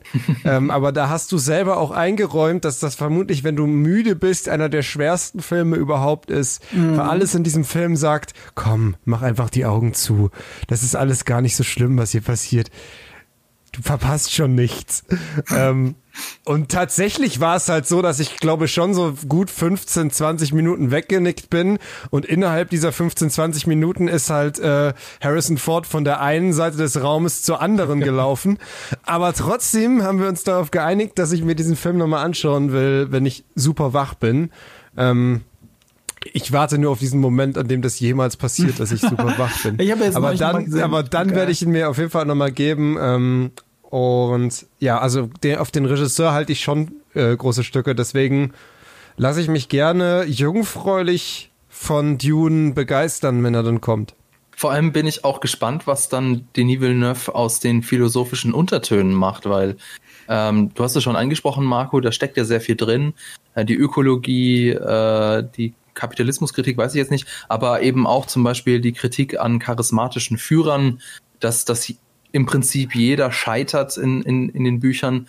Ja. Und der Film ist ja, also gut, das muss man natürlich dazu sagen, es ist ja eigentlich nur das erste Buch. Also mhm. da kann dann noch nicht so viel rausgeholt werden, aber im Prinzip ist ja der Film von 84 eine simple Heldengeschichte. Mhm. Du hast den jungen Auserwählten, der, äh, so wie das bei ganz vielen Hollywood-Filmen so ist, irgendwie die äh, sich an die Spitze setzt von irgendwelchen Wilden und die äh, ja erobern dann die, die gewinnen dann die Schlacht und am Ende ist das Universum gerettet. Mhm. Dass natürlich auch das Buch schon da ein bisschen äh, ja, ambivalenter war, okay, aber das ist natürlich ziemlich platt und, und der kommt eben an die Bücher überhaupt nicht ran. Und ich äh, traue da Denis Villeneuve schon zu, ja. dass er da sehr viel mehr Zwischentöne finden wird. Und das war übrigens die neue Hauptinformation bei Empire, seine Interpretation zu Paul Atreides, um den es ja geht. Ähm, er vergleicht ihn mit Michael Corleone in der Pate. Hm. Er ist eigentlich jemand, äh, der an die Spitze kommt, obwohl er es nicht so wirklich will. Und ähm, es wird ihn verändern. So, in unserem Programm steht drin, ich fange an, Themen zu löschen, wenn ihr nicht hinne macht. Ähm, ja, von daher würde ich sagen, okay, okay. Würde ich vorschlagen, wir gehen mal weiter zum nächsten Thema. Ähm, und das ist, äh, also wir kommen jetzt, wir kommen jetzt in den Review-Bereich. Also wir, jetzt geht's um Serien, die es schon gibt, die wir gesehen haben und die wir ein wenig bewerten wollen. Wir sind ganz gut in der Zeit übrigens. Wir sind also, gar nicht so schlecht. Ich weiß auch yeah, nicht genau. Wir sind sechs Minuten über unserem Zeitplan. Aber äh, trotzdem ist meine Angst vor Laura immens und deswegen würde ich gern würde ich gern weiter im Programm gehen. Und, ähm, ja, unsere nächste Serie, über die wir quatschen, ähm, ist eine Serie, die ich sehr gerne mag. Es ist eine Serie, die jetzt gerade sehr aktuell ist aufgrund der Ankündigung von ähm, Assassin's Creed Valhalla, denn genau in diese Zeitepoche fällt auch The Last Kingdom die Geschichte von Uhtred, Son of Uhtred of Bebbanburg. Ähm, äh, eine, ja, eine, ich will nicht sa unbedingt sagen Wikinger-Geschichte, ähm, aber es geht so ein bisschen in die gleiche, äh, in die gleiche Kerbe wie Vikings, nur dass es etwas später von der Zeitepoche spielt. Es spielt in der Zeitepoche, wo die Wikinger schon als die Dänen quasi ähm, Landbesitzer in im damaligen äh, Großbritannien, als Großbritannien noch nicht Großbritannien war oder England noch nicht England war, sondern halt aufgeteilt in die ganzen verschiedenen äh, Königreiche wie Mercia, Wessex und so weiter. Und es erzählt eben äh, genau die Zeitepoche, in der Alfred der Große versucht, seinen Traum eines vereinten Englands wahrzumachen. Und da erleben wir die Geschichte von Utrid. Der ist eigentlich Angelsachse, der wird aber als Kind äh, von Wikingern entführt und dann großgezogen und kehrt dann als quasi großgezogener Wikinger wieder zurück äh, ins Sachsenland und arbeitet dann unter anderem für Alfred ähm, und ist aber die ganze Zeit immer so ein bisschen hin und her gerissen zwischen seinen, äh, seinen angelsächsischen Wurzeln, aber trotzdem der sehr starken Prägung durch die Erziehung der Wikinger. Ähm, und ja, ist eine super, ist eine super spannende Serie, äh, wo man auch echt sympathische Charaktere hat. Und das ist so ein bisschen auch das, was es, was es für mich ein bisschen von Vikings halt äh, absetzt. Ich verstehe bis zum Ende, warum Charaktere bestimmte Dinge tun und was die Motivationen sind. Und es verliert sich nicht so in dieser, in diese Wirre wie Vikings, wo ich am Ende gar nicht mehr weiß, was passiert eigentlich gerade und warum. Ähm, ja, und davon gibt es jetzt die, äh, die, ist es die, ist es die, die fünfte vierte. Staffel? Die vierte Staffel. Die vierte erst? Krass, ja. ich hätte gedacht, es ist die fünfte. Ja, ähm, eine Serie, die ich sehr empfehlen kann. Habt ihr die, habt ihr, habt ihr mal reingeschaut? Ich habe jetzt schon den Stream damit angefangen. Ich habe ähm, vor ein paar Tagen die ersten, und das ist ein gutes Zeichen, ich habe die ersten vier Folgen am Stück geschaut. Oh. Bis halb drei nachts. Ich fand's richtig Schon gut. ganz gut, ne? Ja, ich fand's gut. Ähm, es ist halt, man kann das immer sehr leicht mit Game of Thrones vergleichen, weil es ja auch ein bisschen so, so auch ein bisschen diesen Need füllen will. Und das hat ja auch, es, es erzählt ja die Anfangs-, die Entstehungsgeschichte von England. Und ja. Game of Thrones erzählt im Prinzip die Rosenkriege, also der Kampf um den Thron Englands, also etwas später in der Epoche, wenn man so möchte. Mhm. Insofern ist das ein indirektes Prequel zu Game of Thrones und, und steckt auch so ein bisschen mit rein. Hast teilweise auch Figuren, die Aber jetzt nur für die Zuschauer, es hat keine Fantasy-Elemente, also es, es ist keine eine Fantasy, historische eine Serie. Historische, ja, historisch im Sinne von Utrits Saga ist ja schon fantastisch. Oder sehe ich das falsch? Oder habe ich das falsch verstanden? Nee, das ist es ist, es ist eine Sage. Ich weiß nicht, ob die auf, inwieweit die auf wahren Begebenheiten beruht, aber es ist halt auf jeden Fall, ja, es ist eine. eine ich würde es noch mit eine einer anderen Erzählung. Serie vergleichen, äh, und zwar mit Rome. Rome hat es so ja. gemacht, äh, auch fantastisch. Rome hat ganz, ganz viele historische Figuren und dazwischen zwei fiktionale Legionäre, die die Geschichte beeinflussen. Das ist ein sehr cleverer Weg, um das, was wir wirklich wissen aus der Geschichte, zu verbinden mit einer fiktiven Erzählweise, die dramatisch sein kann, wie sie will. Und so ähnlich macht es ja diese Serie.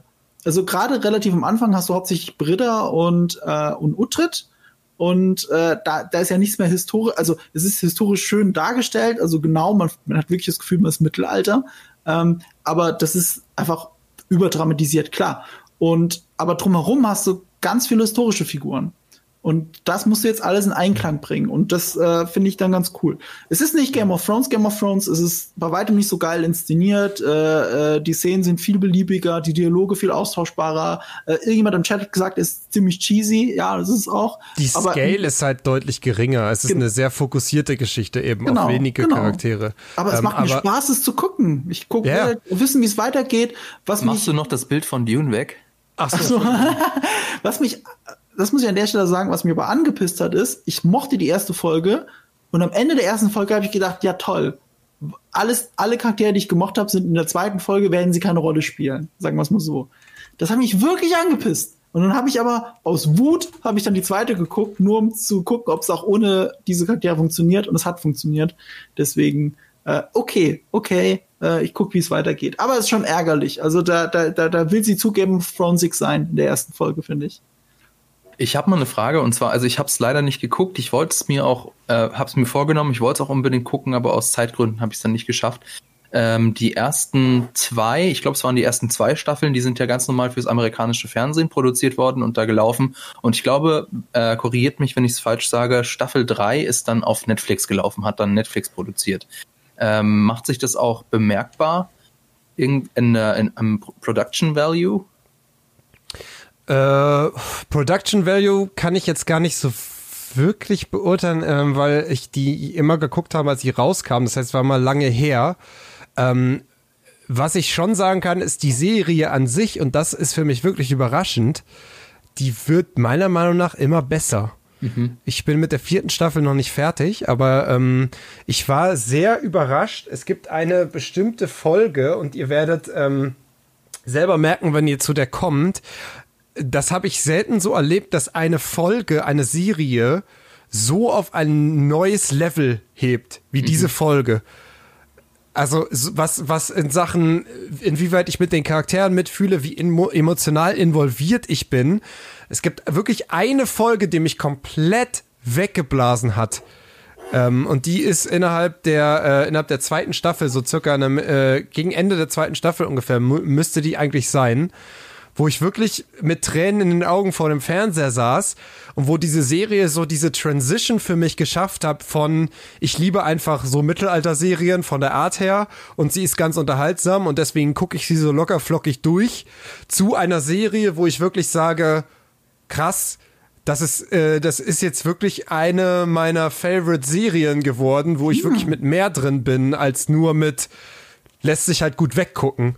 Ähm, und das hat The Last Kingdom für mich geschafft. Und ich bin gespannt, wenn ihr wirklich Lust habt, weiterzuschauen und dann noch weiter guckt, ob ihr wenn ihr bei der Folge wart, ich möchte darüber jetzt nichts verraten, weil es halt sehr spoilery, aber ob ihr dann identifizieren könnt, welche ich meine. Ähm, also für mich ist die wirklich, äh, also erzählerisch ist sie stärker geworden und ich finde auch diese Cheesiness ist weniger geworden. Ich finde, die ist gerade in der ersten Staffel schon noch sehr klischeebeladen und und so, es bedient sich halt sehr, sehr, sag ich mal, sehr einfachen Emotionen, um die Leute zu catchen. Aber ich finde, dass sie dass sie gerade in den, in den späteren Staffeln komplexer wird vom Storytelling und du weniger genau mhm. weißt, ich bin jetzt für den, dass die Serie leitet mich jetzt so oder so. Also sie wird ein bisschen Game of Thrones-Sieger vom Aufbau her, meiner Meinung nach. Gerade weil halt der Alfred ist halt auch ein super cooler Charakter und ja. immer wenn der in einem Konflikt zu Utrecht steht, was ja immer so ein bisschen hin und her geht, weiß halt auch nicht so richtig, bin ich jetzt gegen ihn, bin ich jetzt für ihn? Das liegt aber auch an halt Utrecht, oder? Das liegt doch auch ja, an Utrecht, weil, weil ich finde, Utrecht ist, ist, ist dieser cheesy Boy, der, geht mir ja eigentlich, eigentlich geht er mir mit am meisten auf den Sack. Ich, mag die Charaktere drumherum viel lieber. Also deswegen habe ich auch gemeint bei der ersten Folge, also ich will ja die erste Folge jetzt nicht groß spoilern, guckt euch das selber an, aber es gibt halt einen großen Zeitsprung, das hört ihr ja aus der Prämisse raus. Da wird als Kind entführt und ja. äh, ist dann später, steht da zwischen den Normannen und den Angelsachsen. So, muss ich entscheiden. Ähm, das heißt, da gibt's einen großen Zeitsprung. Und ich, ich mag die Stelle, also es wird in der Serie auch immer öfter, habe ich jetzt schon zweimal gesehen, über Wasser wird Zeit erzählt. Jemand taucht in Wasser ein, taucht auf, ist Zeit vergangen. Genau das passiert in dieser Folge. Der Junge wird mhm. ins Wasser geschmissen, taucht wieder auf und Orlando Bloom kommt raus. Und das ist mein Problem. Das ist nicht Orlando cool, Bloom. Doch, es ist Orlando Bloom. Du hattest einen ganz coolen Kinderdarsteller, der das wirklich gut gemacht hat. Und find mal gute Kinderdarsteller. In der Serie selber hast du einen geilen Kinderdarsteller und die anderen drumherum sind äh, eher Kindertheater. Und dann wird der halt ins Wasser geschubst und da rauskommt Orlando Bloom. Und dann denkst du so, ah, müsst ihr mir dann die Serie jetzt kaputt machen? Aber ich hätte hätt lieber weiter geguckt, wie der, Kinder, wie, das, wie der Junge groß wird. Aber Fun Fact, es ist äh, Alexander Dreimann und das ist tatsächlich ein deutscher Schauspieler, der Hauptdarsteller. Ähm, genauso wie ja die Emily Cox, die die Brida spielt, ist ja auch eine deutsche Schauspielerin, auch wenn der Name das nicht vermuten lässt. Ich schätze mal, das ist ein Künstlername, aber die kennt man ja auch aus Jerks zum Beispiel. Ach. Also, also die Serie ist sehr, sehr, äh, sehr deutsch angehaucht, dadurch, dass halt viele Deutsche auch wohl in, in der Produktion mit dabei waren und wie gesagt eben zwei der Hauptcharaktere auch Deutsche sind, weil sie wohl scheinbar finden, dass dieser, der, der deutsche Dialekt, also der deutsche Akzent sehr gut auf dieses Angelsächsische halt passt, irgendwie, wie mhm. die vielleicht früher gesprochen haben. Der Normannische wenn, dann. Wenn Fall. die Englisch reden. Also Dänisch, also Danes. ja, gut, das kann man jetzt Angelsachsen so oder so, sind ja die Engländer. So. Ja, ja, aber sie sind ja Engländer. Also ja, aber sie kann man sie, jetzt so ja, oder so interpretieren. Ja, sie, sie, sie sprechen, weißt, ja gut, du hast recht, sie sprechen eigentlich eher, sie sprechen eher wie die, wie die, äh, die, äh, die Danes ähm, als wie die Angelsachsen wenn du sie reden hörst. Die Angelsachsen sprechen ja sehr äh, britisch-englisch. Peter Schmidt ähm, im Chat sagt, dass Alexander Draymond heißt eigentlich Alexander Deutsch. so gesagt. Also, warte mal, ist das jetzt ein Gag oder heißt er wirklich so? Das weiß ich nicht, weil ich bin gerade auf Wiki. Ja, doch, tatsächlich. Nee, das hat jemand anderes auch geschrieben. Ja, das heißt der wirklich, ist, ist ja. ein Künstlername Draymond dann. Also der Deutsche, Cox kommt das ist ja geil, wenn du als deutscher Schauspieler wirklich in die Filmbranche einsteigst und dann heißt du auch noch Deutsch. Ja, Emily Cox wird mit Sicherheit nicht so heißen. Vor allem bei Emily Cox, also wenn ich den Namen höre, hätte ich jetzt an eine, ja, an eine andere ne? Branche gedacht. Also, Entschuldigung. Das Ach klingt so, das, aber, nee, wenn, das, ist kein, das wird kein Künstlername sein, weil wenn das ein Künstlername wäre, würdest du einen anderen Künstlernamen aussuchen. Das stimmt, es steht auch bei Wikipedia, ist es auch kein Künstlername. Ja, die wird schon, und die wird schon wirklich sie ist eine britische Theater- und Filmschauspielerin, die aber in Österreich aufgewachsen ist und in, ja. in Berlin lebt. Ihr seid jetzt. so schlau. Ja, ja das, gut. Ich Wikipedia dann, dann lass uns mich ja. jetzt, dann lass mich jetzt rephrasen, bevor wir weitergehen. Also erstmal Guckempfehlung von mir und guckt euch die erste Folge an und sagt mir, dass nicht ein kleiner, super talentierter Schauspieler ins Wasser fällt und der deutsche Orlando Bloom wieder rauskommt. der deutsche Orlando Bloom. Ich glaube, das würde daneben. Da würde er sich nicht beschweren. Das ist ja okay. Das sieht das ja auf dem Bild schon so aus. Guck mal, das kann doch jetzt Orlando Bloom sein. Willst du mir jetzt erzählen, das ist jemand anderes? Ja, es ist gewisse Ähnlichkeit. Hier, hier hast du Flugzeug Karibik 6. Auch der, auch der Utrecht, äh, auch der Utrecht-Charakter wird übrigens, um das nochmal ganz kurz, der wird deutlich erwachsener, auch im, im, Folge der Serie. Also ich verstehe, was du meinst, dass er dir am Anfang oft auf den Sack geht. Mhm. Ähm, aber äh, sie, sie tappen nicht in diese Falle, dass er dir irgendwann nur noch auf den Sack geht, sondern sie schaffen es halt, ihn weiterzuentwickeln. Ähm, und dich dann mitzunehmen. Und das ist ja, finde ich, genau das, was zum Beispiel Vikings nicht geschafft hat mit Ragnar für mich äh, der halt am Anfang ein super cooler Charakter ist, aber der irgendwann zu sehr abdreht. So dass ich irgendwann einfach nicht mehr mitfühlen kann. Ich will den mögen, aber ich verstehe nicht mehr, was ihn, was ihn ähm, in irgendeiner Weise, was ihn treibt. Mhm. Ähm, und das, das schaffen sie bei The Last, The Last Kingdom, deswegen bevorzuge ich das. Ich möchte eine Vikings Sache auch nicht als schlechte Serie bezeichnen würde. Na, ich möchte eine Sache an der Serie noch hervorheben. Ich finde das so schön verwebt teilweise, wie das die Welt, wie wir sie heute kennen, mit der Welt, wie sie damals war. Also dieses Gegenüberstellen. Zum Beispiel, mhm. wenn sie in eine Stadt reiten, siehst du immer zuerst die englische, damalige englische Aussprache der mhm. Stadt. Und sie sagen mhm. sie auch so. Also auch London ist London, aber auch mhm. Lundune geschrieben. Und dann ja. verändern sich die Buchstaben und dann steht so da, wie du es heute kennst. Mhm. Also das ist ganz cool gemacht. Du hast das Gefühl, du, du lernst gerade was. Das ist ja. eigentlich ganz geil. Ähm, das mag ich. Also äh, ich gucke Empfehlung von mir. Ich, ich, ich bin gespannt, wie es weitergeht. Ich habe vier Folgen am Stück geschaut. Ich bin voll, da, voll dabei. Größeres Lob kann ich der Serie nicht aussprechen. Und ich finde es halt auch, was ich auch super spannend finde, ist, dass sie, sie thematisieren natürlich viel Religion, einfach aufgrund der Engländer. Aber sie, sie als Gleichgewicht dazu thematisieren sie auch sehr, sehr viel die, die, die Glaubensrichtung der, äh, der Dänen sozusagen. Mhm. Also sie, sie deep diven in beide Richtungen ähm, sehr, sehr viel und stellen das so ja. gegenüber. Ähm, sehr ausgeglichen irgendwie. Das finde ich halt auch ganz cool. Auch das übrigens auch wieder schön für den Game of Thrones Vergleich. Die Engländer damals waren noch Katholiken. Also sie waren noch nicht, äh, haben ja jetzt. Protestantisch, andere, ja. Nee, Katholiken, oder? Ja, aber sie war, sie waren noch nicht protestantisch. Nee, also nee, nee. Die sind auch jetzt nicht protestantisch, die haben doch ein anderes Wort dafür. Wie heißt das nochmal? Ich komme mir jetzt dumm vor. Äh, Engländer sind, die haben ihre eigene Kirche. Nee, die haben ihre eigene Kirche. Die haben sie Was? doch, damit, sie, damit sich der König scheiden lassen konnte, hat er das erfunden. Okay, dann weiß ich es nicht. Ja, die sind vom Katholizismus weggegangen, die Engländer, damit sie sich scheiden Anglikaner. lassen. Anglikaner. Ja, ist zu leicht. okay, Anglikaner. Und ähm, hey, wie ähm, sollen wir unseren eigenen Glauben nennen? Äh, wir sind Ang äh, Anglikaner. So, also äh, in Game of Thrones gibt es ja auch diesen Religionsinteressenkonflikt. Du hast die alten Götter und die neuen Götter, nennen sie es da. Und dann hast du auch sogar den Red God, den Glauben an einen Gott. Und ähm, es, äh, die eine Religion hat ja in den sieben Königslanden die andere ersetzt, obwohl viele noch an die alten Götter glauben. Und so ein ähnliches Phänomen hast du hier.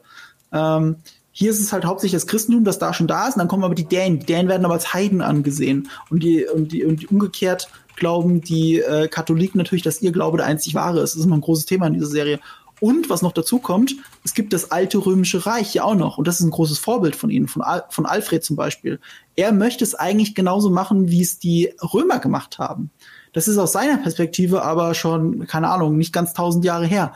Das, das Ding ist halt, das ist so ähnlich, das ist ähnlich wie bei Game of Thrones. Du hast auch die, diese, diese Dynastie noch im Hintergrund, das alte Valyria dass das große Vorbild ist, was man auch irgendwie gerne wiederherstellen würde, was die Targaryens schon wiederherstellen wollten. So, und äh, das, das schwimmt alles auch so mit drin. Du siehst, wie viel George R. R. Martin sich aus der englischen Geschichte, aus diesen Konflikten rausgezogen hat. Und diese erlebst du jetzt aber in einem historischen Kontext in einer Serie wieder. Mhm. Und das finde ich ganz geil. Darf ich eine ganz kurze Anekdote noch zum Abschluss erzählen ja? zum Game of Thrones, was du gerade erzählt hast? Ich habe ähm, vor ein paar Tagen so ein Video geschaut, was so ein bisschen Game of Thrones, die Historie der Game of Thrones Welt auseinander nimmt und wo er sich äh, in dem Video darüber beschwert, dass ja das alles so einfallslos sei, weil die äh, die ersten Menschen heißen einfach nur the first man und die alte Sprache heißt einfach nur the old language, bla bla bla.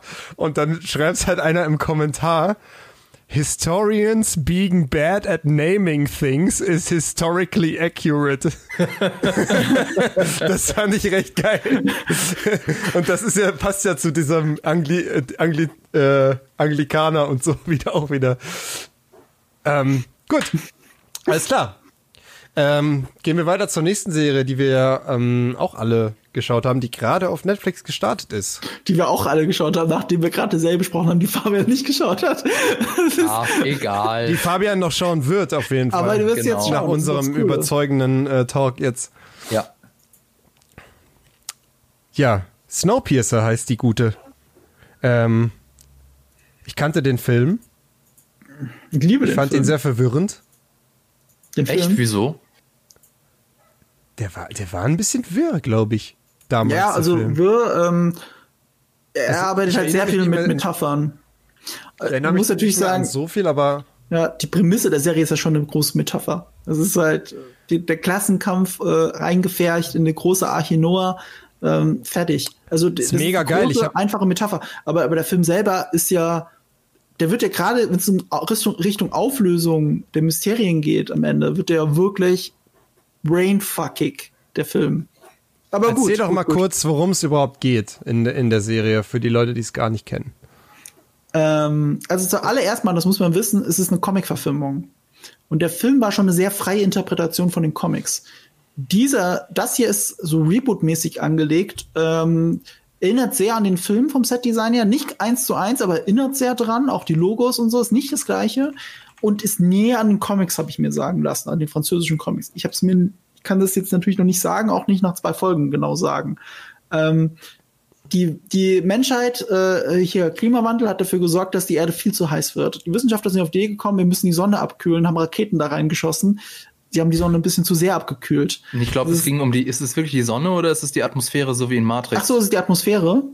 Ich habe das so interpretiert, dass es die okay. Sonne ist. Aber, aber das ist jetzt, äh, kann mich jetzt gerne jeder korrigieren, der das auch gesehen hat. Ähm, egal, auf jeden Fall kühlt die Erde ab und zwar zu sehr. Und mhm. dann gibt es halt diesen Zug von Wilford Industries, von Mr. Wilford, der um die Welt rast, der die ganze Zeit auf dieser auf dieser Zugstrecke fährt. Ich glaube, das haben sie in der Serie nicht erklärt und ich bin mir nicht sicher, ob sie es im Film gemacht haben. Ich weiß es nicht mehr. Ich habe den Film nur einmal gesehen. Was aber sie sagen meine, nur, sie können nicht anhalten, aber nicht warum. Ja, weil der Zug fährt, damit er immer im Sonnenlicht fährt, damit er immer auf der warmen Seite des Planeten ist. Ich dachte, ah, das war die Echt? Prämisse. Nee. Ja, kann also sein, ich, dass sie das nie sagen das und dass ich, mir das nur einbilde, weil ich das gelesen habe oder dass ich es mir wirklich äh, äh, äh, zusammengemogelt habe. Also ich habe das so interpretiert, äh, dass der Zug ist ein Perpetuum mobile, ja, also das, ja. ein, eine fiktive Maschine, die auf ewig läuft äh, mit geringem oder gar keinem Energieverlust. Ja, das und kommt noch Ich habe mir das immer so zusammengesponnen, dass ähm, der Zug, also wenn der Zug fährt, dann äh, treibt die Maschine, der Motor ja nicht nur äh, den Zug an, sondern er sorgt dann auch für die Elektrizität an Bord, also für, fürs Licht und für die ganzen Maschinen. Und sobald der Zug anhält, geht der Motor aus und das war's. Ja, und deswegen muss der Motor die ganze Zeit laufen und deswegen muss der Zug die ganze Zeit fahren, damit Fabian, eben das recht. Licht noch da ist, die mhm. Elektri mhm. Elektrizität noch da ist und damit vor allem die Wärme noch da ist. Das war so äh, meine Erklärung. Also erstmal hat mir jemand richtig vorgerechnet hier im Chat, dass der, da müsste der Zug ja 1000 Kilometer pro Stunde fahren, also wie er dann geht. Dann äh, wurde ich korrigiert hier, es geht wirklich Raketen in die Atmosphäre, das ist auch. Und äh, wie du gesagt hast, äh, er muss weiterfahren, damit er weiter Strom produziert. Damn it. Was übrigens der absolute, Ich habe nichts verstanden aus dem Film. Was natürlich ein absoluter Traum meiner Kindheit ist, weil ich wollte früher mal Zugführer werden von dem längsten Zug der Welt. Ähm, also wenn ich, also Snowpiercer, Zugführer vom Snowpiercer wäre, glaube ich, mein absoluter Traumberuf. Warum? Weil das der, der längste Zug ever ist, Mann. Und der coolste hast, und der Hast einzige. du mal gesehen, wie lang der ist? Hä, warum ist das dein Traumbo? Äh, egal. Ist das, ist das, so, ein, das ist das so ein, äh, so, so ein Phallus-Ding? Gibt's da nicht Nein. so einen berühmten äh, Simpsons-Gag, äh, wo äh, hier, ähm, wie heißt er nochmal, der Lehrer mit seiner Mutter telefoniert und er ist gerade aus dem Tunnel rausgefahren mit dem Handy im, äh, im Ohr im, im, Auto und sie sagt, ich will doch nicht, äh, du weißt doch, dass ich nicht möchte, dass du durch den Tunnel fährst, weil, äh, weil, weil das, äh, wofür das, weil du weißt, wofür das steht. Egal. Was? Was hat das mit dem Zug zu tun? Egal. Ich fand halt lange Fahrzeuge geil. Und Züge sind nun mal die längsten, die es gibt.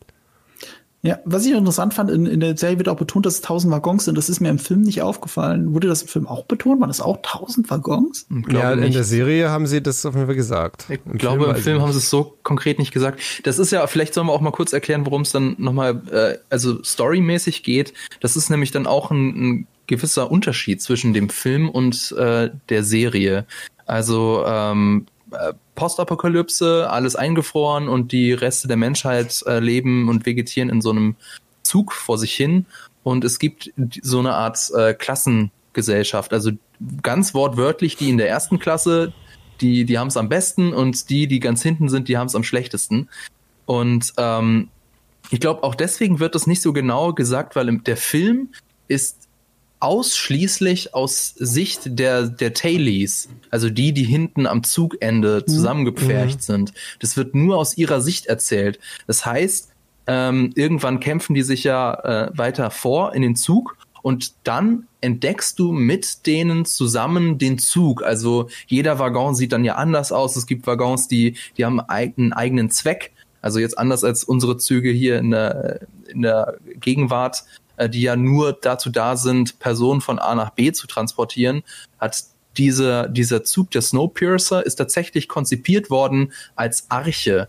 Also da, mhm. da gibt es dann ähm, Gewächshäuser, es gibt Fisch, äh, es gibt ein Aquarium und so weiter, es gibt eine Disco und so weiter. Ähm, ja. Und das erfährst du mit den Tailies. Und deswegen wird auch vieles nicht erklärt, weil die wissen das ja nicht und deswegen weißt du es nicht als Zuschauer. Und das mhm. ist eben der Unterschied von äh, zwischen dem Film und der Serie. Also der Film ist sehr geradlinig. Es geht darum, dass die Tailies eben den Zug erobern wollen. Und ähm, das wird in der Serie relativ schnell fallen gelassen. Sie machen es dann, sie müssen es ja irgendwie anders machen. Sie müssen ja eine längerfristige, eine vielschichtigere Geschichte erzählen. Ähm, und deswegen gibt es dann in so eine Art Kriminalfall, der dann da aufgelöst wird, und äh, es gibt auch eben verschiedene äh, Erzählperspektiven, dass eben die Geschichte aus unterschiedlichen Perspektiven, aus unterschiedlichen Klassen erzählt wird. Und deswegen lernen wir mehr über den Zug kennen. Wir sehen mehr vom Zug. Vom Anfang an sehen wir mehr vom Zug. Ähm, und deswegen lernen wir, wissen wir eben auch, dass, dass es irgendwie über 1000 Waggons sind. Deswegen wissen wir eben, was der Zweck des Zuges ist. Das wissen wir schon von Anfang an. Die, ähm, habe ich das richtig verstanden, dass die, die, sag ich mal, die Tailies, die in dem Zug sind, das war ja so eine Art Rebellion. Also die waren ja eigentlich, eigentlich war der doch ursprünglich nur für die Reichen geplant.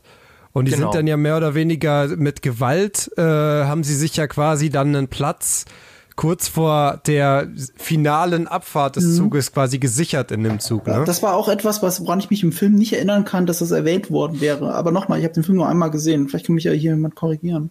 Ähm, aber da, da hatte ich den Eindruck, dass sie einfach das schlechteste Ticket erwischt, erwischt haben im Film. Das hm. billigste. Ja, jetzt war es halt wirklich so, so eine Art Aufstand und was auch schon in der ersten Folge gesagt wird, ist halt, dass, dass das wirklich der einzige Weg war, um zu überleben und die Leute, die tatsächlich keinen Platz auf dem Zug bekommen haben, die haben sich dann mehr oder weniger zu so Weltuntergangspartys getroffen und sich ihrem Ende hingegeben, sag ich mal, was ja mhm. recht grausam ist. Skalrei ja. sagt, im Film wurde ausgelost, wer wo sein wird. Oh. Ich glaube, ah, okay. das kann für die Klassengesellschaft jetzt nicht stimmen, aber ich glaube, vielleicht für die letzten Plätze schon. Also das war in der Serie aber ja äh, eher schon eher so, dass gefühlt die Reichen halt. Nee, nee, das war ja so. De facto ja. ist eine Serie so, dass die sich den Platz gekauft haben. Und das ist auch ja. deswegen interessant von der Prämisse her, weil das das Bild ja ein bisschen umdreht. Äh, weil im Film hast du natürlich sind die Tailies die Guten, weil die anderen sind halt böse zu ihnen. So, und jetzt mhm. hast du aber diesen moralischen Konflikt in der Serie, dass die Reichen haben sich ja da eingekauft. Das ist halt ihr Zug und die anderen sind halt eingebrochen. Und jetzt müssen ja. sie die mitversorgen und das geht ihnen auf den Sack. Aus menschlicher Sicht natürlich doch gar keine Frage. Ihr müsst euch das doch irgendwie anders aufteilen können. Mhm. Aber aus deren Sicht ist es sehr, da ist die Metapher auch, auch sehr aktuell. Denkt man an die Flüchtlingskrise, wo eben ja, ein klar. Argument ist, ihr kümmert euch um euch, wir kümmern uns um uns und ihr habt hier nichts verloren. Das mhm. ist ja im Prinzip ein Mindset, das jetzt gerade ganz groß diskutiert wird bei uns. Und das ist ja. hier eben schön auf den Zug runtergemünzt. Das finde ich, es hat sogar, ich finde den Film super. Ich finde, äh, das hat die Serie in dem Moment ein bisschen dem Film sogar voraus. Weil es hat dieses, wenn alle, zwei Seiten wenn. Wenn die, wenn die, wenn die Reichsten ein bisschen verzichten würden, könnte man vielleicht alle irgendwie so auf einem akzeptablen Niveau halt einpendeln. Mhm. Das ist ja das gleiche wie bei, de, bei dem Film Der Schacht wo wir, ja. glaube ich, auch mal drüber sprechen wollten, was wir aber nie gemacht haben. Mhm. Ähm, aber das ist ja da genau das Gleiche. So, wenn, wenn jeder auf ein bisschen verzichtet, haben alle genug. Aber das ist halt die, nicht die, in der Realität halt passiert es dann halt einfach nicht. Ähm, und das finde ich, finde ich sehr spannend. Ich finde die Prämisse halt auch cool, wenn man sich drauf einlässt und ich, ich, ich werde es weiter gucken. Mal die Frage also im so Chat war, wie viel haben wir davon gesehen? Hätte sein können, dass wir Screener gesehen haben. Wir haben auch nur zwei Folgen gesehen. Das ist ja eine Netflix-Serie in Deutschland und sie kommt wöchentlich. Sie ist aber nicht von Netflix produziert oder nicht hauptsächlich von Netflix produziert, sondern kommt in Amerika bei TNT. Also bei einem äh, normalen Kabelsender, glaube ich. Ähm, Jetzt war ich, bevor ich die zwei Folgen gesehen habe, ein bisschen, ich war super gespannt und ich war schockiert, als ich auf IMDb die, Wert, IMDb die Wertung gesehen habe. Dass sie wirklich sich bei 6-0 eingependelt hatte zu dem Zeitpunkt. Jetzt geht sie gerade ein bisschen höher. Das, das Ding ist, ist aber, das ist super wenig, ist auch zu wenig, finde ich ich habe dann mir die Reviews angeschaut und das sah schon sehr bombingmäßig aus. Also viele Fans de, des Films haben die, haben die Serie extrem abgewertet. Also wirklich mhm. reden wir von ein Sterne bis drei Sterne Wertung und sonst ist da nicht mehr viel.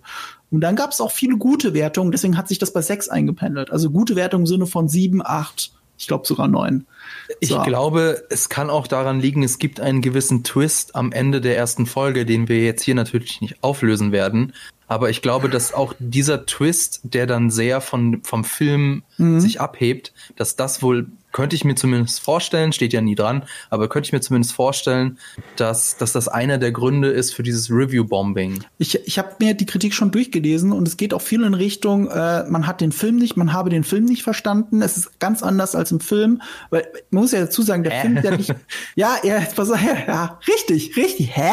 Natürlich, also ich kann schon mal sagen, zum Glück ist es anders als im Film. Meine größte Sorge bei dieser Serie war, es ist das gleiche wie der Film. Und der Film ist aber von äh, Bon Joon-ho, Bon Joon-ho, der mit mhm. Parasite ja gerade ein Riesending abgeliefert hat. Bon Joon-ho ist einer der besten Regisseure auf dieser Welt. Und er hat halt diesen Film gemacht, der zugegebenermaßen ein kleiner Nischenfilm ist, aber trotzdem viele gesehen haben und viele Fans hat. Ja. Und jetzt kommt diese Serie daher und macht fast das Gleiche aber bei weitem nicht mit dieser Tiefe und so. Aber du, du hast halt nur zwei Folgen. Ähm, die Serie baut Mystery-Elemente auf, die noch nicht komplett aufgelöst sind und bei weitem noch nicht aufgelöst sind.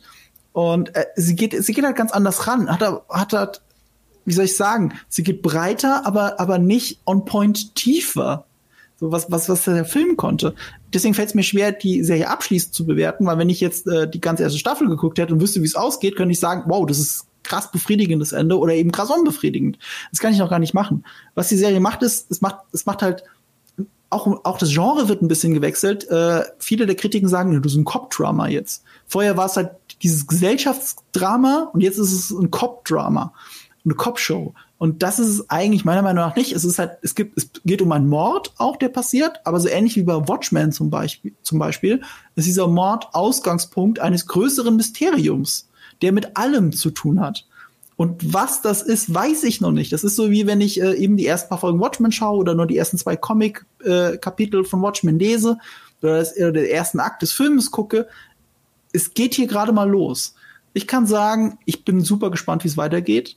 Es ist nicht mega geil. Es ist teilweise extrem cool gefilmt und dann ärgere ich mich als Schnittenthusiast, wie es verschnitten wird. Ich habe das Gefühl, die Serie hetzt durch ihre Geschichte durch. Finde ich ein bisschen komisch. Ich finde Jennifer Connelly genial gut.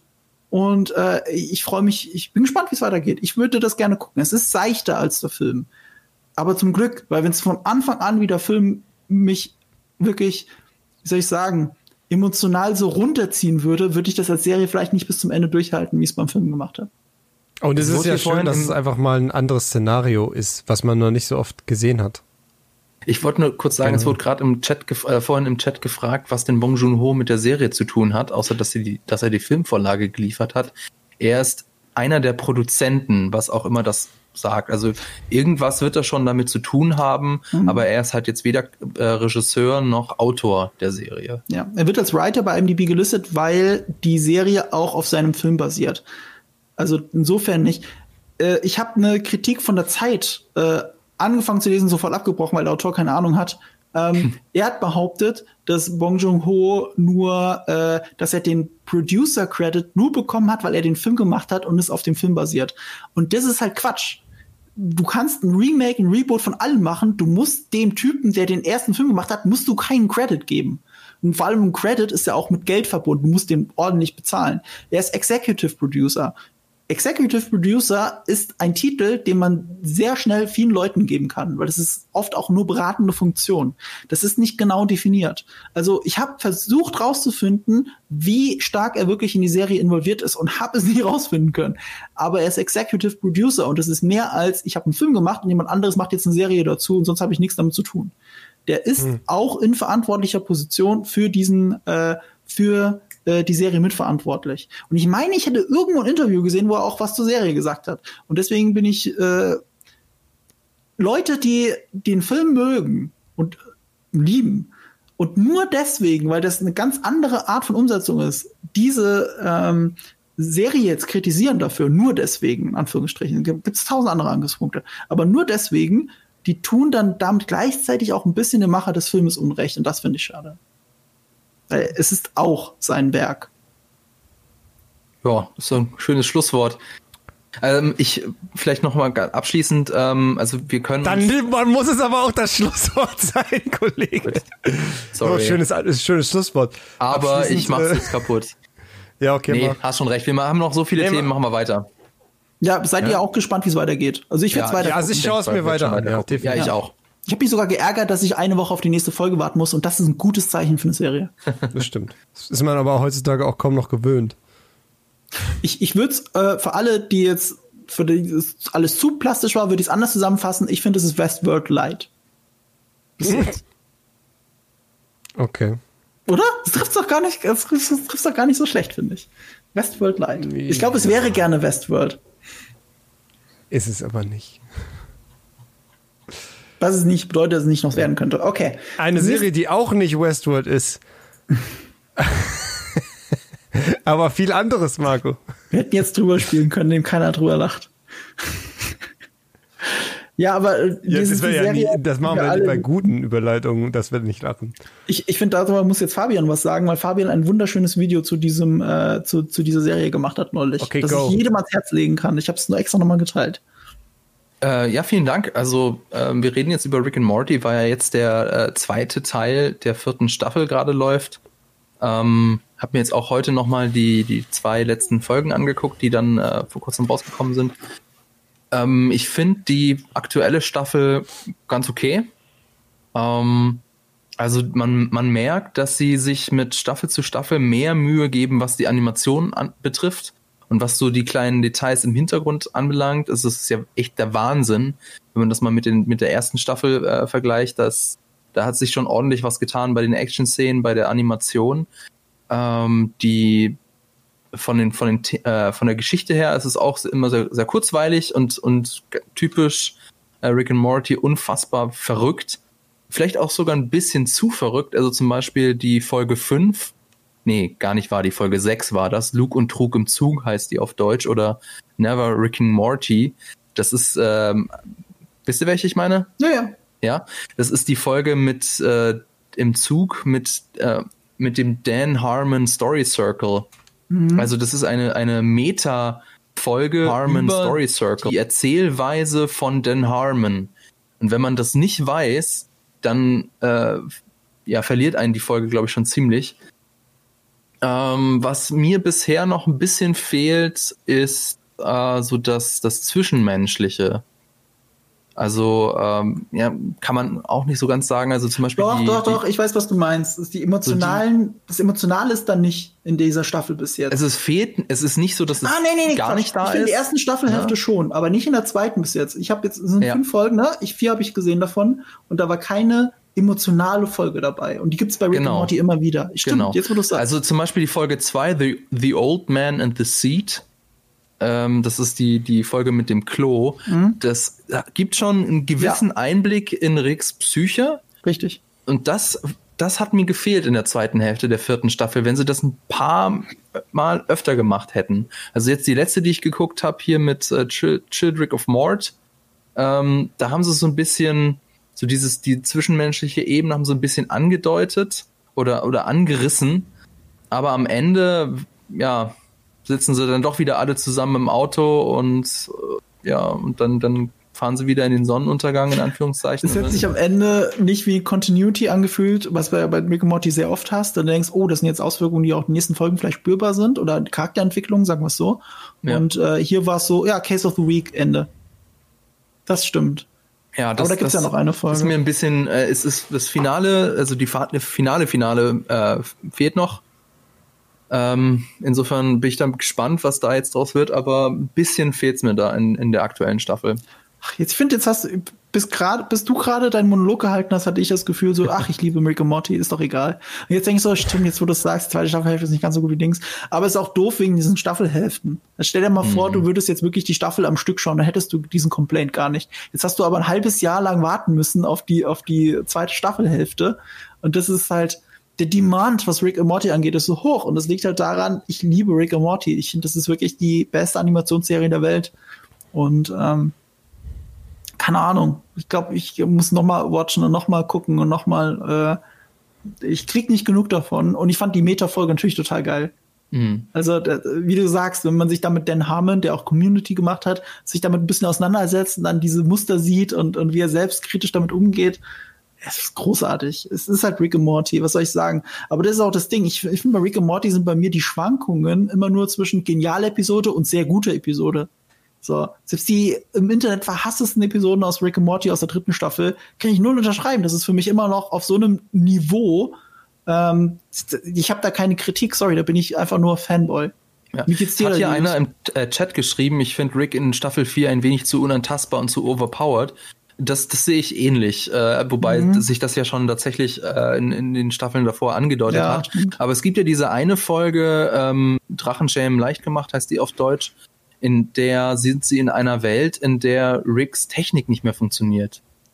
Und was hätte man daraus machen können? Was, was ist, was, was wäre das für eine Chance gewesen äh, für den Charakter Rick oder vielleicht auch für den, für den Charak Charakter Morty? Aber nee, äh, Rick ähm, eignet sich halt mal eben kurz Magie an und ist dann genauso wieder overpowered wie auch in den ganzen anderen Folgen. Klar, das gehört irgendwie zu seinem Charakter dazu, aber ähm, das, da ist er mir jetzt in der aktuellen Staffel auch ein bisschen drüber. Wobei gerade in der zweitletzten Folge hat er eben nicht, also er war, er war nicht overpowered genug. Also insofern, aber ja klar, es spielt emotional keine Rolle, weil in dem Moment, wo er verliert, gewinnt er doch irgendwie. Und deswegen hat es gar keinen Folge mit dem, Impact. mit dem äh, Mit dem Acid? Gott. War das jetzt Ach, die, das war doch die die letzte, oder? Äh, ach so, die, ja, die, die jetzt, die aktuelle Folge, die jetzt rausgekommen ist, ja. Ja, ja. Ja, äh, ich bin trotzdem abgeholt. Ich, äh, gerade wenn es dann um, um, um Rick und seine Philosophie geht, kann ich jetzt nur noch mal auf Fabians Video verweisen.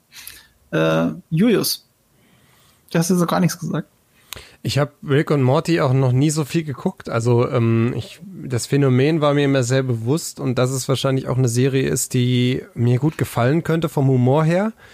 Äh, ich hatte vor von ein paar Monaten habe ich mal hatte ich mal ein paar Folgen gesehen ähm, und war dann doch sehr. Äh, äh, ich glaube, die erste Folge, die ich gesehen habe, war die mit der äh, mit der mit der Pickle. Pickle Rick. Ja, Pickle Rick, genau.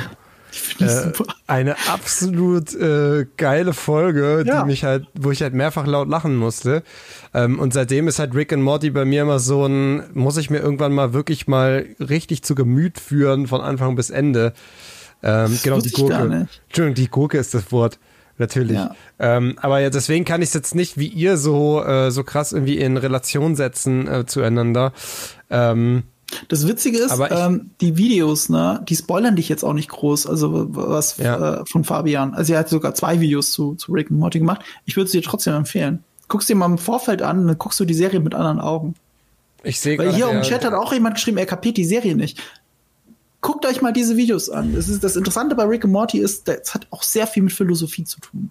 Und Astrophysik. aber, aber ähm, das, das, das, diese ganze Serie ist durchzogen von einer Metaebene. Sie ist super ja. viel platter Humor, on point geschrieben, alles gar keine Frage.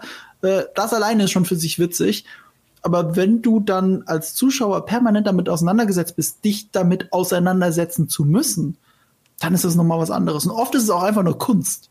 Äh, Kunst kann ja daraus bestehen, dass ich eine Banane an die Wand klebe und Leuten sage, das ist ein Kunstwerk. Und dann gucken sie sich das an und müssen drüber nachdenken. Und in dem Moment wird es zur Kunst. Und genau das macht Rick und Morty auch mit diesem äh, äh, Space Cable TV-Programm. Ich habe mal gehört, ja, das ist nur improvisiert. Das ist totaler Quatsch. Ich gerade den Link dazu im, im Chat äh, bei Max und den werde ich mir auf jeden Fall, schaue ich mir die Videos von Fabian mal an. Also das ist halt so eine Serie, wo ich nur noch auf den Einstiegs, auf den letzten Impuls zum Einsteigen äh, warte sozusagen und dann äh, hole ich das mal alles nach. Ähm, Vielleicht noch äh, ja. kurze Info für, für alle, die das jetzt noch nicht mitbekommen haben. Aktuell läuft die ja ähm, auf Sky. Der, äh, der, der zweite Teil von der vierten Staffel. Den gibt's aber auch dann irgendwann auf Netflix. Äh, Im Moment sind da ja nur Staffel 1 bis 3 zu sehen auf Netflix. Ab dem 16. Juni ist dann auch die vierte Staffel auf Net oh. Netflix zu sehen. Nice. Ach krass, also wenn die bei Sky durchgelaufen ist, kommt die sofort auf Netflix. Tatsächlich. Also das hätte ich jetzt auch nicht so, gedacht. Ja geht das ist krass. Diesmal schneller. Dann ja, okay. kann ich ja äh, perfekt bis zu dem Punkt dann da sein. Nee, du kannst ja jetzt schon anfangen, äh, Rick Morty. Als ich das erste Mal Rick und Morty gesehen habe, habe ich zweimal geguckt. Ich fand das so geil, dass ich, ich, ich habe, ich glaube, das waren zwei Staffeln. Ich habe zwei Staffeln geguckt und habe dann von vorne angefangen. Ich, ich fand es einfach so super. Mach das. Guck, also du musst nicht jetzt mehrmals gucken, aber guck's jetzt von Anfang bis Ende und bis zum 16. Juni, dann hast du vier Staffeln. Ja, das mache ich auf jeden Fall. Do it. Das Glaubst du mir? Also, das mache ich. So, ich sag dir sehr oft, das mache ich auf jeden Fall einfach nur, damit du mich mhm. in Ruhe lässt, aber in diesem Fall mache ich das wirklich. Ja, Rick and Morty hat mich auch damit abgeschreckt, dass ich mir die erste Szene angeguckt habe und er rülpst einfach die ganze Zeit. Und ich denke so, das ist jetzt euer Humor.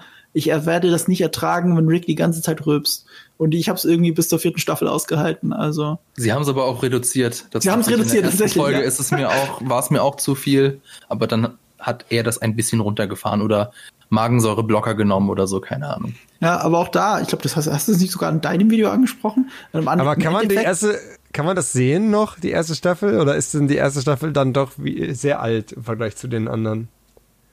Nee. Das ist immer so ein bisschen das, nee. das, mein, das hm. Friends-Problem, was ich habe. Ich ja, du kannst Friends nicht mittendrin einsteigen. Schöne Animationen sind immer zeitlos. Äh, Gerade in HD. ähm, okay.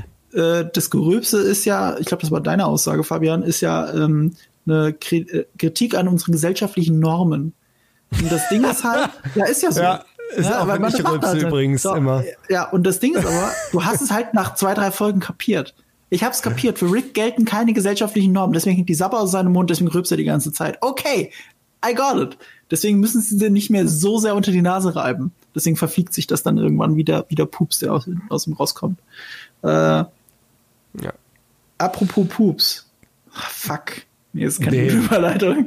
Das ist eine richtige schlechte Überleitung. Das ist eine schlechte Überleitung. Ja, ähm. Red, red mal von einem Pups der Geschichte, der wichtiger ist. Wir kommen zu einer Serie, die ich mir ähm, komplett angeschaut habe und die mich sehr beschäftigt hat in den letzten äh, Tagen. Ähm, The Last Dance, eine 10-Part-Dokumentation äh, über Michael Jordan beziehungsweise die Chicago Bulls. Äh, The Last Dance, das bezieht sich ja auf die ähm, quasi auf ihr letztes Jahr, in der sie den, den, in dem sie den sechsten Meisterschaftstitel der NBA geholt haben ähm, wo sehr, sehr viel dagegen sprach, dass sie in der Gruppierung nochmal äh, auftreten werden.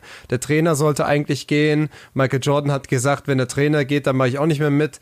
Ähm, obwohl sie halt gerade absolut auf ihrem Höhepunkt waren als Team ähm, und sich dann aber doch nochmal zusammengerafft haben und gesagt haben, wir machen es noch ein letztes Mal, wir machen One Last Dance ähm, und wir holen nochmal die Meisterschaft und haben damit ja den absoluten Rekord halt mit, mit sechs, sechs Meisterschaften äh, er erreicht. Ähm, die Doku ist aber nicht nur über dieses letzte Jahr, sondern sie erzählt auch ähm, so ein bisschen die ganze Karriere von Michael Jordan, die professionelle Karriere durch. Ähm, was das für ein Mensch war, ähm, wie er zu den Bulls gekommen ist und dann auch die ersten Jahre bis zu ihrem ersten Meisterschaftstitel. Ähm, und hat halt wirklich einen unglaublichen Zugriff. Also man ist da wirklich in Momenten dabei, die mich echt beeindruckt haben, wo ich, dass da eine Kameracrew dabei war.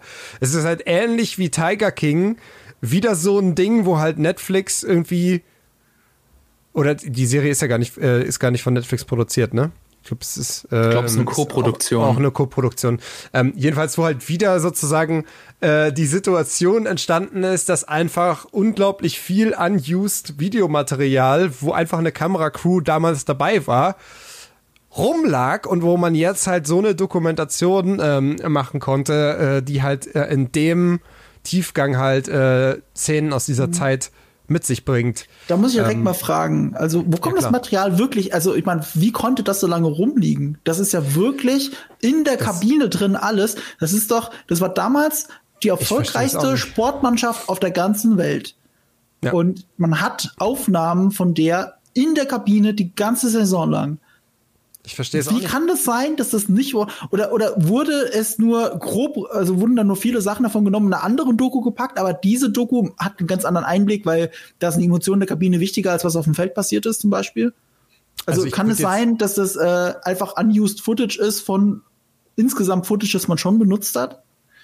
Also ähm, Sie sagen am Anfang explizit uh, over the course of the year uh, Film Crew has, ähm, has been, also die, die Filmcrew war die ganze Zeit dabei und dies ist halt die un die äh, bisher nie zuvor gesehene Footage davon.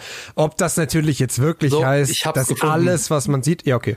Ja, jemand im Chat hat es auch gesagt gerade. Was denn? Äh, Jordan hätte ein Vetorecht gehabt und hat es genau. erst mit der Doku freigegeben. Ach krass. Genau, das hat also ähm, das hat halt einfach so lange gedauert und erst 2016 hat er äh, dem Vorschlag einer Dokumentation zugestimmt. Und deswegen hat das so lange gedauert. Deswegen war das bis dahin un unreleased. Wahnsinn. Und ich kann Sehr schon mal sagen, äh, ich kenne mich mit Basketball null aus. Also ich habe auch vieles jetzt, ich habe nur eine Folge der Doku bis jetzt gesehen, das war gestern Abend. Und ich habe vieles aus dieser Zeit dann daraus, also ich bin halt in den 90ern aufgewachsen. Ich wusste, Chicago Bulls, beste Basketballmannschaft der Welt und so, aber ich wusste nicht, welche Story davor die Bulls hatten und dass mhm. sie davon nie so erfolgreich waren. Das ist wirklich mit Michael L. Jordan und diesem Dream Team in den 90ern und so passiert ist. Und danach mhm. wurden sie auch nie wieder so erfolgreich, das wusste ich. So, ich habe keine Ahnung vom Basketball und ich gucke noch nicht mal gerne Basketball. Ich spiele gerne Basketball, äh, lieber als Fußball sogar, aber ich liebe es, Fußball zu schauen und ich hasse es, Basketball zu gucken. Mhm. Aber diese Doku ist mega geil. Sie ist unfassbar gut. Es geht halt um Menschen. Es geht um Menschen. Es geht hier nicht um Sport. Ihr habt keine Ahnung vom Basketball. Hier, Laura hat schon im Chat gefragt. Viele gucken keinen Basketball. Egal, guckt's euch an, guckt da rein. Das Schlimme ist, der Trailer ist nicht gut von dieser Serie. Ich weiß nicht, ob ihr den Trailer gesehen habt. Ja. Danach hatte ich nicht den Eindruck so, oh, ich muss das jetzt unbedingt gucken. Das sieht Geht nach einer ganz 0815 Sportdoku aus. Die ist richtig geil. Die, die macht das sehr clever von der Dramaturgie her. Du hast etwas, was in der Gegenwart der 90er eben passiert, mit dieser Last Dance Saison. Und dann macht sie einen Sprung zurück. Das waren die Karriereanfänge von, von Michael B. Jordan, äh, Michael B. Jordan, Michael R. Jordan. ähm, und äh, das erklärt ganz gut, dass seine, wie seine Vergangenheit die Entscheidung seiner Zukunft beeinflusst. Und das macht es so spannend. Auch, auch weil ich ja so wenig Ahnung davon habe. Ich habe immer nur so, so Ahnungen, wie die Saison ausging, äh, wie das mit den Leuten weiterging, Washington Wizards und was da noch alles kam. Äh, die, die ganzen Sportkarrieren von Michael Jordan. Also sein Ehrgeiz nach Basketball, was er versucht hat, ich glaube, Baseball und Golf wollte er professionell spielen. Und in beidem ist er mhm. gescheitert. Und du hast das Gefühl mit diesem Wissen jetzt, ähm, dass du siehst, worin es begründet ist, sein Ehrgeiz, sein, dieses immer wieder spielen, spielen, spielen und immer der Beste sein wollen. Und das war er der beste Basketballer der Welt. Und dann war seine Schlussfolgerung daraus, ja, dann muss ich was anderes machen, nämlich der Beste der Welt sein kann. Ja, wobei gescheitert ist halt Auslegungssache. Ich meine, so, ich glaube, okay. es war noch, es war noch nie jemand so nah dran, einfach in zwei Sportarten, die völlig un unterschiedlich voneinander ja, okay. sind. Also er hat ja, er hat ja, äh, er hat ja schon gespielt, aber dann halt in so einem, äh, in dem einem Amateur-Team, also in dem, dem zweiten Team sozusagen von dem Profiteam hat er dann Baseball gespielt. Ähm, aber ja, also er hat natürlich nicht so groß geschafft wie Basketball, aber trotzdem ultra bemerkenswert, dass halt jemand einfach sagt, so ja, dann spiele ich jetzt halt Baseball und dann halt es allein schon so weit schafft in diesem völlig anderen Sport. Ähm, aber ja, äh, krasse, krasse Doku fand ich auch. Ähm, was du, ähm, wobei ich ich bin jetzt ja jemand, der sehr, sehr gerne Sportdokumentationen schaut. Ich weiß, haben wir, glaube ich, auch schon mal drüber gesprochen, dass ich halt ein Riesenfan bin von ähm, den All or Nothing Dokumentationen zum Beispiel, die es auf Amazon Prime gibt, die sich ja eine einmal mit Manchester City in einer Folge beschäftigen, sonst meistens halt mit Football-Teams. Ähm, und mit denen habe ich es natürlich zwangsläufig irgendwie verglichen. Ähm, wo ich sagen muss, Jordan ist natürlich die heftigere Story, weil er ist halt einfach der Beste, der das Spiel gespielt hat. Ich wusste auch gar nicht, wie gut er wirklich ist. Ich wusste, okay, Michael Jordan war krass, aber wenn du die Spielszenen, die du da siehst in dieser Doku, was er teilweise für Aktionen bringt und für Körbe bringt und mit welcher Konstanz er seine Leistung bringt, hat mich schon geflasht. Also das hat mir wirklich nochmal richtig vor Augen geführt, wie gut der Typ eigentlich war. Und ich verbinde jetzt mehr mit Jordan als halt nur diesen Namen, den man halt als Kind der 90er zwangsläufig halt kennt natürlich. Ähm, aber was der Typ geleistet hat, ist schon heftig. Wie du, Marco, auch sagst, was er menschlich halt auch, was er einfach für eine Einstellung hat, was er für ein Typ ist, einfach diese, diese Person und auch das, was dahinter steht, mitzubekommen, ähm, ist auch, finde ich, sehr lehrreich, weil es ist einfach ein, äh, ein ultra krass kompromissloser, hardworking Typ, der einfach unglaublich konsistent war in dem, was er getan hat. Ähm, also allein wegen diesen Dingen liebe ich die Dokumentation auch, aber ich finde sie rein technisch nicht so gut gemacht wie die All or Nothing Dokumentationen. Also rein von der Art und Weise, wie es erzählt ist. Ich fand es nicht, ich fand diese, diese vielen Zeitsprünge nicht so gelungen, muss ich sagen. Mhm. Also, dass sie immer, dass sie immer sozusagen einerseits die Vergangenheitsstory, wie überhaupt es zu den Bulls kam, und dann haben sie wieder Ausschnitte aus dem letzten Jahr, aus The Last Dance. Ich glaube, ich persönlich hätte es besser gefunden, wenn es zeitlich eine geordnetere Erzählung gewesen wäre von Anfang bis Ende der Karriere und der, der Bulls-Laufzeit. Mich hat das oft rausgezogen, dass ich dann kurz wieder im, im letzten Jahr war und dann ging es wieder in die Vergangenheit. Ähm, das hätte mir, glaube ich, besser gefallen, wenn es, wenn es we weniger das gemacht hätte und wenn es da stringenter gewesen wäre. Ähm, aber ja, plus natürlich die Tatsache, dass halt ähm, ich finde, bei All or Nothing geben, äh, geben mir, äh, mir gerade der Offsprecher, der das so ein bisschen einordnet, gibt mir sportlich mehr. Menschlich gesehen, ja, kann man super alles nachvollziehen. Bloß für mich, wo auch der sportliche Aspekt wichtig war, ich habe mich oft ein bisschen lost gefühlt, dass ich nicht genau wusste, wo bin ich jetzt gerade das wievielte Spiel sind wir jetzt nochmal von den Playoffs? Die wievielte Playoff-Runde ist es? Was ist der aktuelle Stand? Ich habe dann sehr oft Spielszenen gesehen und auch das, die Score-Einblendungen waren oft sehr unscheinbar klein auf dem Bildschirm, dass ich oft sportlich nicht so ganz nachvollzogen habe, wo wir waren. Und da macht All or Nothing meiner Meinung nach, das macht es perfekt einfach diese Story zu erzählen, aber dich trotzdem sportlich immer abzuholen, dadurch, dass sie noch einen Offsprecher haben, der jedes Spiel einordnet und dir trotzdem dafür sorgt, dass du auch genau die Saison vor Augen hast, wie sie gerade verlaufen ist. Und das hat All uh, The Last Dance auch nicht so gut gemacht wie All or Nothing. Das sind meine beiden Kritikpunkte. Ähm, aber insgesamt Riesenempfehlung und auch wie du gesagt hast, Marco, auch wenn man sich nicht für Basketball interessiert, aber ganz grundsätzlich was mit Dokumentationen über krasse Persönlichkeiten anfangen kann, dann auf jeden Fall schauen. Lohnt sich. Möchtest du noch, äh, noch was dazu sagen, Fabian? Oder? Ich habe es nicht geguckt, sorry. Ach so, ja, dann, ja. dann kein Problem. Dann, ähm, Machen wir weiter, oder? Dann ist, ist alles gesagt. Ich, ich gebe auch eine Empfehlung ab. Also ich guck's weiter. Ich bin gespannt, ob das stimmt, was du sagst mit den Zeitsprüngen. Ich fand es ja in der ersten Folge fand ich passend, aber wenn es jetzt repetitiv wird und einfach nur seine Karriere nacherzählt wird, dann bringen mir die Zeitsprünge nichts. Also die Zeitsprünge bringen mir nur was, nur was, wenn sie wirklich etwas mit der Gegenwart zu tun haben. Also bin ich gespannt, ob diese äh, Doku das bis zum Ende einhalten kann. Ja, schaust dir auf jeden Fall weiter an. Ähm, ich fand es bis zum Ende sehr gelungen. Die letzte Folge schließt es auch sehr schön mit einer emotionalen Note ab. Ähm, und da passiert noch genug interessanter Schissel irgendwie in dieser Karriere des, von diesem Typen. Aber da muss ich mal kurz fragen, ist denn die Doku auch im Endeffekt ein bisschen Jordan kritisch? Weil wenn er so viel Vetorecht da drin hat, habe ich ein bisschen Angst, dass es einseitig ist. Das wusste ich ja vorher nicht. Äh, jein. Also ich sag mal, es wird schon mehrfach gesagt, dass der Typ nicht nur Freunde hatte und dass der sehr hart zu seinen Teammitgliedern war. Mhm. Ähm, und da kommen auch Leute zur Sprache, die, die das mal kritisieren, aber das wird halt nie, das wird halt nie eine krass ausufernde Kritik, aber es wird halt schon klar, dass es nicht nur gute Seiten hatte, ähm, aber es wird dann auch immer von ihm natürlich eingeordnet. Also er äußert sich ja dann auch immer dazu. Und er ist halt auch selber so, dass er halt sagt, so, yo, ich weiß, dass ich nicht immer freundlich war, so. Aber ich, ich war halt krass. Ähm, also ich würde jetzt, ich würde es nicht als komplett rosarote Brille äh, bezeichnen, aber ähm, es ist jetzt halt auch nicht der super Deep Dive äh, in äh, die psychischen Auswirkungen, wenn du mit Teammitglied von, von Jordan warst oder so. Weil äh, er, äh, es ist schon im Endeffekt aus seiner Sicht und er wird da als Person mhm. halt auch gefeiert. Ich weiß auch nicht, ob ich einen Deep Dive von Dennis Rodman will. Aber okay. cool. Aber das, ja, ich, ich wusste gar nicht, wie viele, ich wusste gar nicht, wie viele krasse Freundinnen der hatte. Also äh, mit Dennis Rodman? Madonna, mit, mit äh, Carmen Electra. Also der Typ, der war richtig unterwegs damals. ja. Gut, machen wir weiter. Jetzt ähm, ist es Kim Jong-un. Wir kommen, wir kommen zu unserem letzten großen Thema für heute.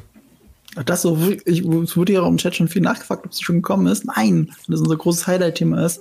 Deswegen haben wir es ja. als letztes. Es ist natürlich ja. der, die Nachricht, die uns allen die Schuhe ausgezogen hat. Die hatte sich ein bisschen angekündigt, äh, weil Zack Snyder ein, ich glaube, es war ein Charity-Stream, äh, so eine Watch-Party auf jeden Fall gemacht hat. Eine Watch-Party äh, zu Man of Steel.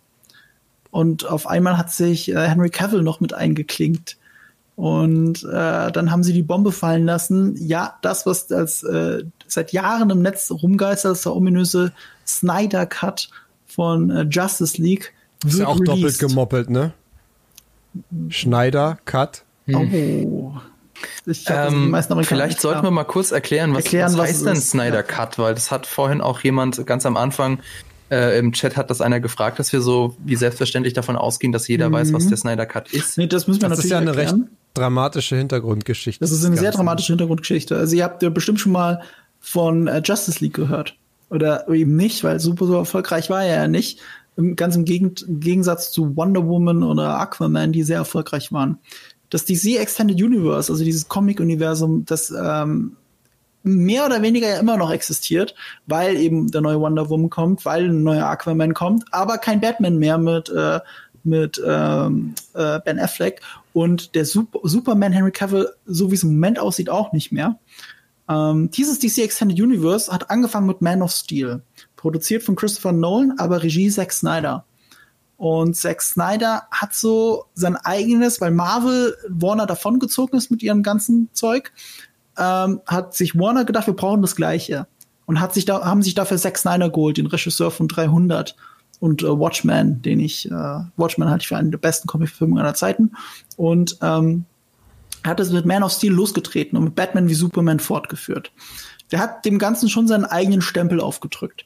Da gab es natürlich auch andere Regisseure, wie David Ayer, der Suicide Squad gemacht hat, oder äh, jeder Wonder Woman-Film ist von Patty Jenkins aber man merkt allen anderen Filmen im DC, DC Universe, DC Extended Universe an, dass sie sich schon an Snyder orientiert haben. Das ist das, was er vorgegeben hat. Der Stil, die Zeitlupen, die Farbkorrektur. Dieses, wir sind erwachsener als das Marvel-Universum. Und das kommt alles von ihm. Und bei Justice League war auch deswegen eine besondere Produktion, weil sie direkt nach Batman wie Superman begonnen wurde. Also der Film kam sogar ein Jahr später nur raus. 2016, wenn ich mich jetzt nicht täusche, oder was 2017? Echt, war das so kurz? Das war so krass. kurz, weil sie die Filme fast back to back gedreht haben. Ich schau schnell. Justice League kam. Nee, im November 2017. Trotz der Probleme muss man aber dazu sagen. Also äh, Batman wie Superman kam 2015, mit, nee, oh nee, Quatsch, der kam 2016. Die kamen trotzdem noch mit einem Jahr Unterschied. Ich habe nur gerade die Daten durcheinander gebracht. Normalerweise würde ich jetzt die Schwarmintelligenz fragen, aber es ist schneller selbst gegoogelt. Äh, ja, 2016 kam nur mit einem Jahr Unterschied. Mhm. Ein fucking Jahr Unterschied. Ungewöhnlich für so eine Produktion. Streng genommen sind es anderthalb Jahre. Trotzdem ungewöhnlich. Man würde immer mit zwei Jahren rechnen. Äh, das ist wirklich so back-to-back -back passiert. Der hat Batman wie Superman fertig gedreht. Der hatte schon den großen äh, Plan im Hinterkopf, die große Justice League-Zusammenführung. Und dann hat er dieses Monstrum gedreht. Äh, angeblich Material für einen drei bis vier Stunden Film. Das Problem ist, er saß dann im Schneideraum und hat auch nicht so wirklich einen Film daraus zusammengekriegt. Also er selber schon nicht. Er hat extrem damit gekämpft und hatte schon Nachdrehs eingeplant. Er hatte schon eingeplant, ich muss da noch andere Sachen drehen, um das voranzubringen. Und dann ist ein sehr privates Unglück bei ihm passiert. Äh, seine Tochter hat sich umgebracht. Und äh, Zack Snyder und, und seine Ehefrau ist die Produzentin auch der Filme gewesen. Sie sind dann beide aus dem Projekt ausgeschieden und haben das übergeben. Ähm, und zwar an Joss Whedon, immerhin der Mann, der Avengers 1 und 2 gemacht hat und damit das Marvel Cinematic Universe stark mitgeprägt hat. Joss Whedon hat aber einen ganz anderen Stil. Joss Whedon mag Comedy, er mag Witz, äh, er mag Gruppendynamik. Und das sieht man alles in Justice League äh, in seiner Version sehr stark, dass er dahin wollte. Ob das jetzt geklappt hat, sei mal dahingestellt. Der hat extrem viel Nacht gedreht und hat einen komplett anderen Film draus gemacht. Also auch wirklich mit anderem Ende. Äh, Darkseid, der Bösewicht, kommt, äh, wird nicht gezeigt und lauter so solche Sachen. Also das ist wirklich viel anders. Also richtig viel anders. Leichtestes Beispiel, wenn Superman von den Toten aufersteht, nimmt er sich ähnlich den Comics einen schwarzen Anzug. Ein schwarzer Superheldenanzug. Da gibt sogar Aufnahmen davon gibt's im Internet, wie sie das gedreht haben. Komplett anderes äh, Look and Feel. Und das hat Joss Whedon alles rückgängig gemacht.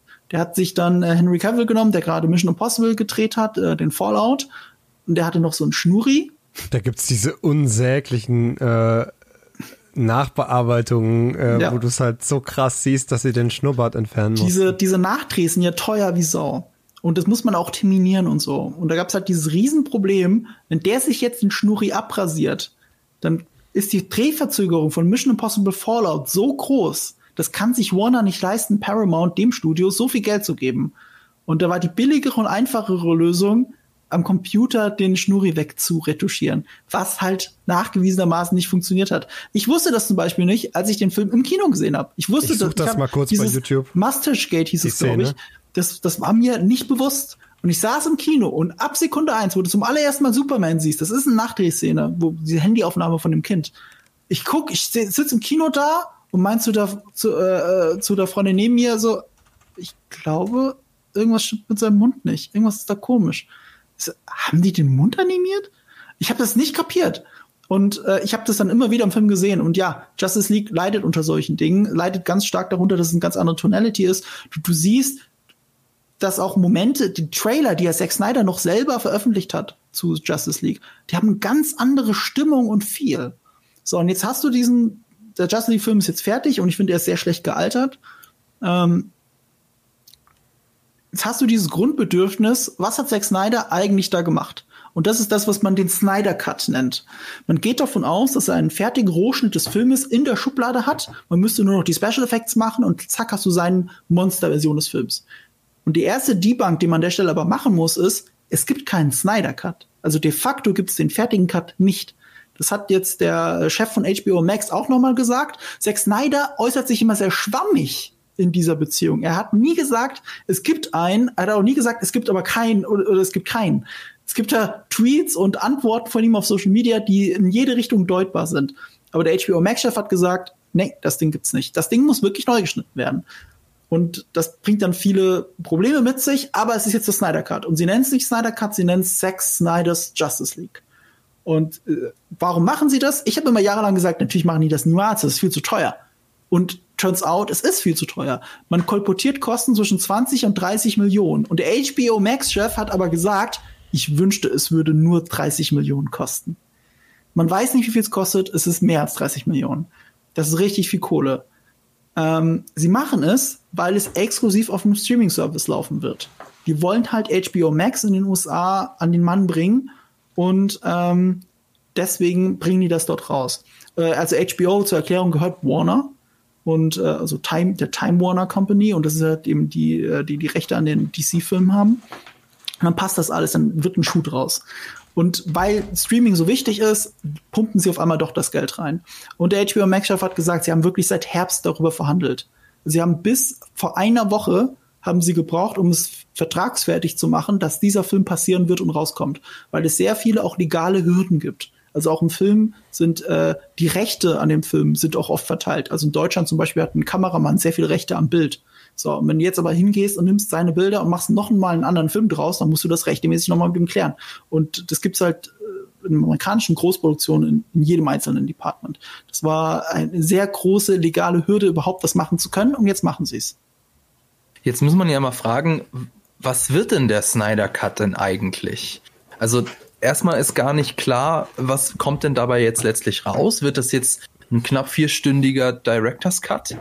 Oder wird das irgendwie so eine Art Miniserie, so, so sechs Kapitel mäßig? Das also, steht noch nicht fest, so wie das, ich das richtig äh, verstanden habe. Ich habe jetzt mehrmals gelesen, dass es so ein drei bis vier Stunden Cut werden würde, aber das kann nur Spekulation sein, weil in der offiziellen Mitteilung, die gibt's ja nicht wirklich. Es gibt nicht viel. Es gibt ein Bild, ein Promobild. Das heißt, das sind alles ähm, ähm, vom Hörensagen her Mitteilungen. Ich glaube, das wird ein Film. Und okay. äh, der wird halt lang. Bei, bei Streaming ja. können sie es machen. Also, wenn Snyder meint, der hat Material für vier Stunden, dann wird es vielleicht auch einer. Das Interessante ist, ähm, er hat ja die Wahl, also er hat die Entscheidungsmöglichkeit hier. Ein bisschen gebunden ist er an einer wichtigen Sache, an dem Material, das er schon gedreht hat. Es wird Nachdrehs geben, aber diese Nachdrehs werden nicht den Hauptcast beinhalten, weil diese Schauspieler können sich für diesen Cut nicht leisten. Genau, das wollte ich nämlich sagen, dass man, was wir von dem Snyder Cut erwarten, da sollte man vielleicht ein bisschen die Erwartungen auch runterschrauben, denn äh, also das meiste wird halt für, für Post-Production draufgehen. Also den Snyder Cut, den gibt und gibt es ja nicht. Hast du ja schon gesagt, dass das halt, äh, dass die Special Effects einfach nicht fertig sind. Also sie haben halt Budget, die Special Effects fertig zu machen. Ähm, sie werden vielleicht noch was nachdrehen, aber eben ohne die Schauspieler. Und was sie vielleicht auch noch machen werden, ist Overvoicing. Also dass sie vielleicht mhm. die Hauptdarsteller für ins Tonstudio holen und einige Dialogszenen neu einsprechen. Aber, das glaube ich wird aber auch nicht passieren. Das würde ich ausschließen. Nicht? Ja, äh, Ben Affleck hat mit der Rolle abgeschlossen. Also da müsste viel passieren, damit er wieder zu Batman wird. Für ihn ist Batman durch. Vor allem für Warner ist es auch wichtig, wegen Batman, also wegen The Batman, wegen dem Film, der noch kommt. Ja. Du willst als Produktionsfirma für die Öffentlichkeit klar getrennt haben, es gibt den einen Batman und es gibt seinen Nachfolger.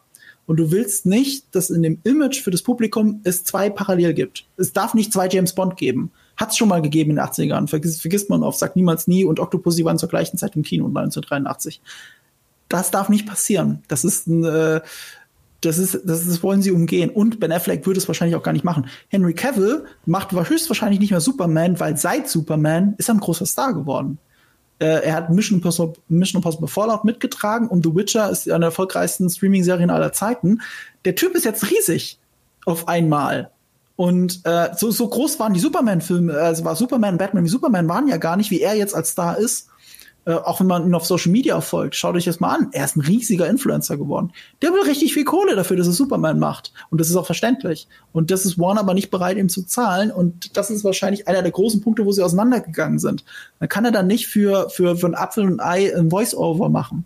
Das, das ist quasi kontraproduktiv zu seiner Position, weil mhm. er würde ja gerne Superman machen aber sie werden sich nicht einig. Deswegen ist der Status quo kein Superman. Deswegen ist auch übrigens der Snyder Cut für mich noch mal wichtiger. Es geht mir nicht nur darum, einen besseren Film zu kriegen, sondern ich finde, dass DC Extended Universe hat ja Potenzial. Ich mochte den Wonder Woman Film. Ich mag, umso mehr Jahre vergehen, desto mehr mag ich Batman wie Superman, weil ich dann über die Fehler hinwegsehen kann und denke, im Kern ist es doch ein geiler Film eigentlich. Hier und da, hier und da der Shot. Also es gibt viele Shots in diesem Film, die gehören für mich zu den schönsten Comic-Verfilmungsszenen, Momentaufnahmen, die ich jemals gesehen habe. Und, ja, genau, äh, aber jetzt muss ich dir mal ein bisschen hier reingrätschen, damit ja. das hier nicht so ein Marco-Monolog wird. Ähm, weil, genau, genauso wie du es gesagt hast, Markolog. da sind schöne, äh, Markolog, da sind, es sind schöne Momente drin, es sind schöne mhm. äh, Bilder drin. Das ist, kann Jack, äh, Jack, Zack Snyder wirklich sehr gut. Der, der, der ist mhm. wirklich gut darin, so ikonische äh, Momente zu machen aber auch nicht mehr. Also ich glaube, es war der Nerdwriter, der das sehr schön zusammengefasst hat. Zack Snyder kann richtig gut Momente einfangen, aber er kann keine Szenen aufbauen.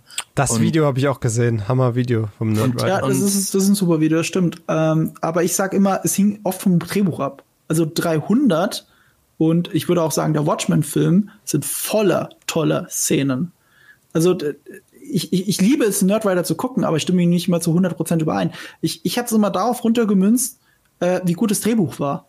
Die, die guten Drehbücher da gut verfilmt und die äh, schlechten Drehbücher, warum sollte der, wenn der Film schon kein gutes Skript hat, warum sollte der Film dann geil sein? So, und bei Justice League, und das ist nämlich ein Problem, und da gebe ich dir recht, wird es, oder wie auch hier schön im, im Chat gefragt wird, wird es denn ein besserer Film, ist doch die Frage. Und das kann ich nicht beantworten. Joss Whedon hat das genommen, was es gab, äh, hat dann noch mit den Nachdrehs zusammen einen unterhaltsamen Film draus gemacht. Ich finde, der ist unterhaltsam, den kann man gucken. Er bricht halt ein bisschen mit dem, was man sonst bis dahin kannte und hat null Tiefe. Ähm, aber man konnte ihn ganz gut weggucken. Und äh, was wollte Zack Snyder da eigentlich? Er wollte einen riesigen, monumentalen Film machen. Und den hat er zwar gedreht, aber hat schon selber am Schnitt gemerkt, dass es nicht funktioniert. Und jetzt macht er mit dem Material, das für ihn von vornherein nicht funktioniert hat, wo er eigentlich Nachdrehs machen wollte, wo er keine Nachdrehs machen darf, macht er jetzt noch mal einen neuen Film. Ist das dann besser? Ich weiß es nicht. Ich weiß also nur, wenn da wird besser passen. Ja, genau. Er wird nicht, er kann nicht mal seine eigenen Kritikpunkte, was er selber nicht gut findet, kann er nicht zu 100% rausmerzen. Nicht alle. Also kann, den ja. schlecht aus, den, aus dem aus dem Bösewicht, der jetzt so im Film ist, kannst du keinen Thanos machen. Das, das nee. geht nicht. Da müsstest du neue Szenen drehen. Äh, die Story war, glaube ich, ein Kritikpunkt, ist äh, teilweise ein bisschen unfokussiert. Da kann man im Schnitt vielleicht was retten, aber an und vielleicht bei den Effekten kannst du im Nachhinein noch ein bisschen nachbessern.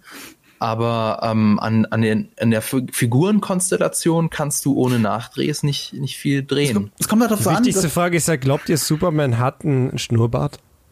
Nee, da, also das war aber tatsächlich eine Frage. Wird er denn Material von Joss Whedon nehmen? Und ich würde jetzt einfach mal wetten, das macht er nicht. Es sei denn, er muss, weil er irgendwas retten muss an der Stelle. So wie du gesagt hast mit neu arrangieren. Schnurrbart drauf zu machen im CGI ist viel leichter, als ihn wegzumachen. Das heißt, warum nicht Superman einfach kompletten Schnurrbart geben?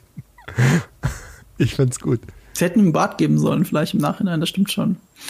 Ähm, ist, worauf wollte ich jetzt hinaus? Wir können ja vielleicht in der Zwischenzeit schon mal unsere Community-Umfrage ähm, äh, machen, oder? Während wir noch weiter drüber ja. reden. Ah ja, stimmt, ja. Wir haben eine Meinung, eine was eure Meinung ist. Ähm, oh, dabei gibt es auch was zu gewinnen. Aber das müsste ich dann auch kurz erklären. Ich, ich erkläre es später. Ich also ich stelle jetzt erst die Frage, okay? Richtig. Und dann erklärst du, was, was es zu gewinnen gibt. Also Leute, wir wollen von euch wissen. Die Justice League bekommen einen Snyder Cut. Eure Meinung dazu? Entweder Ausrufezeichen Freude für ich freue mich drauf oder Ausrufezeichen egal für auch der Snyder Cut wird den Film nicht retten. Bitte stimmen Sie jetzt ab und gewinnen Sie dieses tolle Ding. Marco, los geht's. äh, oh, Phantos, Phantos Symphony heißt es. Du hast dazu auch einen Trailer parat, aber den würde ich jetzt nicht sofort abspielen, weil ihr müsst ja erstmal sehen, was es zu gewinnen gibt. Phantom Symphony ist eine äh, Konzertaufnahme von einem Fantasy-Konzert, wo es Soundtracks zu hören gibt von Harry Potter, Game of Thrones, Lord of Rings und Chronicles of Narnia, World of Warcraft sogar. Ähm, ist auch mal kurz viral gegangen auf 9gag bei der ähm, Game of Thrones, äh, nee, äh, Herr der Ringe-Aufnahme von denen. Ähm, ach, welcher Film war das nochmal? Ich glaube. Legend tells of a concert of magic and fantasy. Also richtigen großen schweren Ketten auf der Trommel rascheln. So, und diese Soundeffekte da drin sind. Das ist neu arrangiert. Ich kenne sogar den Dirigenten persönlich, der ist großartig. Christian Schumann, der macht auch Star Wars im Konzert, damit ist er auch durch Deutschland getourt. Ähm, und das ist eine sehr schöne Blu-ray-Aufnahme. Äh, die gibt es dreimal zu gewinnen. Kann ich nur empfehlen. Dann fragen wir doch mal uns, bevor wir auflösen, was, was ihr da draußen davon haltet. Äh, wie ist denn unsere Meinung zum Snyder Cut? Jules. Äh, Egal! also, ich gehöre ja zu den Leuten, die Justice League gar nicht mal so schlecht fanden. Ich äh, hatte mit dem Film meinen Spaß. Äh, ich fand einige Aquaman-Szenen sehr, sehr geil. Ich fand äh, den Bösewicht relativ, äh, ja, relativ egal halt. ähm, ich, deswegen, ich interessiere mich schon, wie die, wie das weitergeht, also ob, ob das sich was verändert. Ich würde mir auf jeden Fall auch anschauen, aber ich bin jetzt nicht großartig emotional invested, dass ich jetzt sage, okay, krass, äh, das wird ja was, was ganz, wird ja auf jeden Fall was ganz Neues, so, was ganz Tolles. Also, weiß ich nicht. Ich, ich lasse mich, ich lasse mich, äh, also ich würde gerne, mich würde mal interessieren, so in der Vergangenheit, ich meine, hat jemals äh, so ein Recut einen Film großartig verbessert? Ja. Ähm, Kingdom of Heaven von Ridley Scott ist ein gutes Beispiel. Ich wusste, dass du das sagst. Ich wusste, dass du das sagst. Das war nämlich die, das einzige Beispiel, was mir auch eingefallen ist. Das habe ich leider immer noch nicht geguckt. Es gibt ähm, noch ein, anderen, äh, ein anderes Beispiel. Und ja. zwar, also, ähm, dass sich Fans zusammentun und an das Studio schreiben und für äh, und lobbyieren, dass der Regisseur Regisseur, Regisseur so rum zurückkommt und äh, einen eigenen Cut aus dem Film macht. Das hat es schon einmal gegeben, nämlich bei Superman 2. Da ist ja der Regisseur Richard Donner auch während der Dreharbeiten ersetzt worden und nach Jahrzehnten hat Warner Brothers, wieder Warner Brothers, äh, dann den Fans nachgegeben, hat gesagt, okay, ihr kriegt jetzt äh, den Donner-Cut und der ist 2006 dann released worden und da gibt es auch einige Kritiker, die sagen, ja, das ist tatsächlich der bessere Film. Wobei man da sagen muss, ähm, da hatten sie, also ja, wobei 2005, äh, 2006 hatten sie schon die Möglichkeiten, aber es sieht halt nicht wie ein Film aus einem Guss aus. Also äh, Richard Donner musste da auf, auf einige Szenen zurückgreifen. Ähm, auf, aus, auf B-Roll-Material zurückgreifen. Das ist eben nicht ein besonders rundes Ergebnis. Ähm, deswegen frage ich mich dann auch, wie das dann wohl mit, mit dem, äh, mit dem Snyder, Snyder Cut wird. Also für mich ist das halt so, für mich ist das halt so, äh, es wirkt nicht so, als wäre der Film nicht so gut, wie er hätte sein können, weil Sachen fehlen. Ja, das Sondern stimmt es schon. Wirkt, es wirkt aber, aber, eher so wie, als, als wenn da andere Dinge ganz grundsätzlich schon in der Konzeption halt nicht so on point waren, wie sie hätten sein müssen, um eben im Endeffekt einen Film zu machen, der mit den ganz großen Marvel-Filmen konkurrieren kann. Das ist erstens das, aber zweitens muss ein bisschen doch zu deinem Mindset ändern. Es geht nicht darum, dass Sachen fehlen. Es geht darum, dass der halbe Film, den du im Kino gesehen hast, so gar nicht geplant war. Der ist nachgedreht. Hm. Das ist wirklich der halbe Film. Also kann man sich kaum vorstellen. Und wenn es nicht das ist, ist es falsch anders geschnitten. Das Schnitttempo von Joss Whedon ist schrecklich in diesem Film. In Avengers ist es fantastisch, aber nicht da. Also ich finde, hm. allein die allererste Szene mit Batman, wie er diesen, wie er diesen, äh, äh, wie er diesen kleinen Straßenräuber ausquetscht, äh, das ist so komisch geschnitten, hat aber gleichzeitig die Bilder von Zack Snyder. Das verwirrt mich richtig. Ich saß im Kino so quasi ab der zweiten Szene und hab gedacht so, oh nein, da hat er wirklich das Snyder-Material ganz schön komisch geschnitten. Alles wirkt jetzt komisch. Alles, was in Batman wie Superman irgendwie cool aussieht, hat Joss Whedon so geschnitten, dass es richtig scheiße aussieht. Und ich, ich denke mir, das muss doch besser gehen. Ähm, also wenn du das Mindset änderst, da kommt wirklich ein anderer Film raus und nicht einfach ein erweiterter Film. Im Kleinen hat man das übrigens auch schon gehabt, nämlich bei Blade Runner. Ganz einfach. Kino, die Kinofassung von Blade Runner ist unguckbar im Vergleich zum äh, Final Cut oder Schrägstrich Director's Cut.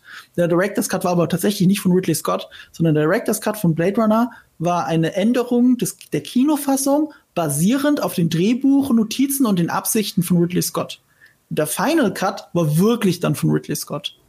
Und da hast du auch drei verschiedene Versionen eines Films. Das sind halt inhaltlich passiert halt nicht so viel anderes, aber es ist schon wesentlich künstlerischer, der Final Cut, als jetzt der äh, Blade Runner, die, die Kinofassung, wo, wo im Hintergrund die ganze Zeit ein sehr dämlicher innerer Monolog ist und ein komplett anderes Ende dran geschnitten ist. Das ist insofern ist es schon mhm. ein sanftes Beispiel dafür, was einen Justice League erwarten könnte. Aber ja, meine größte Sorge ist ja auch, äh, der, der Grundfilm war ja schon nicht cool und den wollte Zack Snyder neu drehen. So, ich habe gerade ein paar Zitate im Chat gelesen äh, von Zack Snyder dazu. It's a completely new thing. Äh, laut Zack Snyder 80% neu. 80%? Äh, ja, aber das ist halt echt so. Ja, das ist immer das, was sind die 80 Prozent, ist immer die Frage, ne? Redet er jetzt davon, dass die Hintergründe anders aussehen oder, oder schmeißt er wirklich so viel raus? Ganz schwierig. Ich glaube, 80% ist auch schwer einzuschätzen. Und vor allem, er weiß es ja noch nicht, weil er es nicht geschnitten hat. Das ist alles, das muss man immer noch dazu sagen, den Snyder Cut gibt's ja noch nicht. Der fängt mhm. jetzt mit der Arbeit an. Die haben die äh, legalen Probleme, Hürden, haben sie vor einer Woche gelöst. Ja. Und jetzt kann er erst damit anfangen. Aber jetzt jeden Monat. It's 70% ja. new. It's 50% new.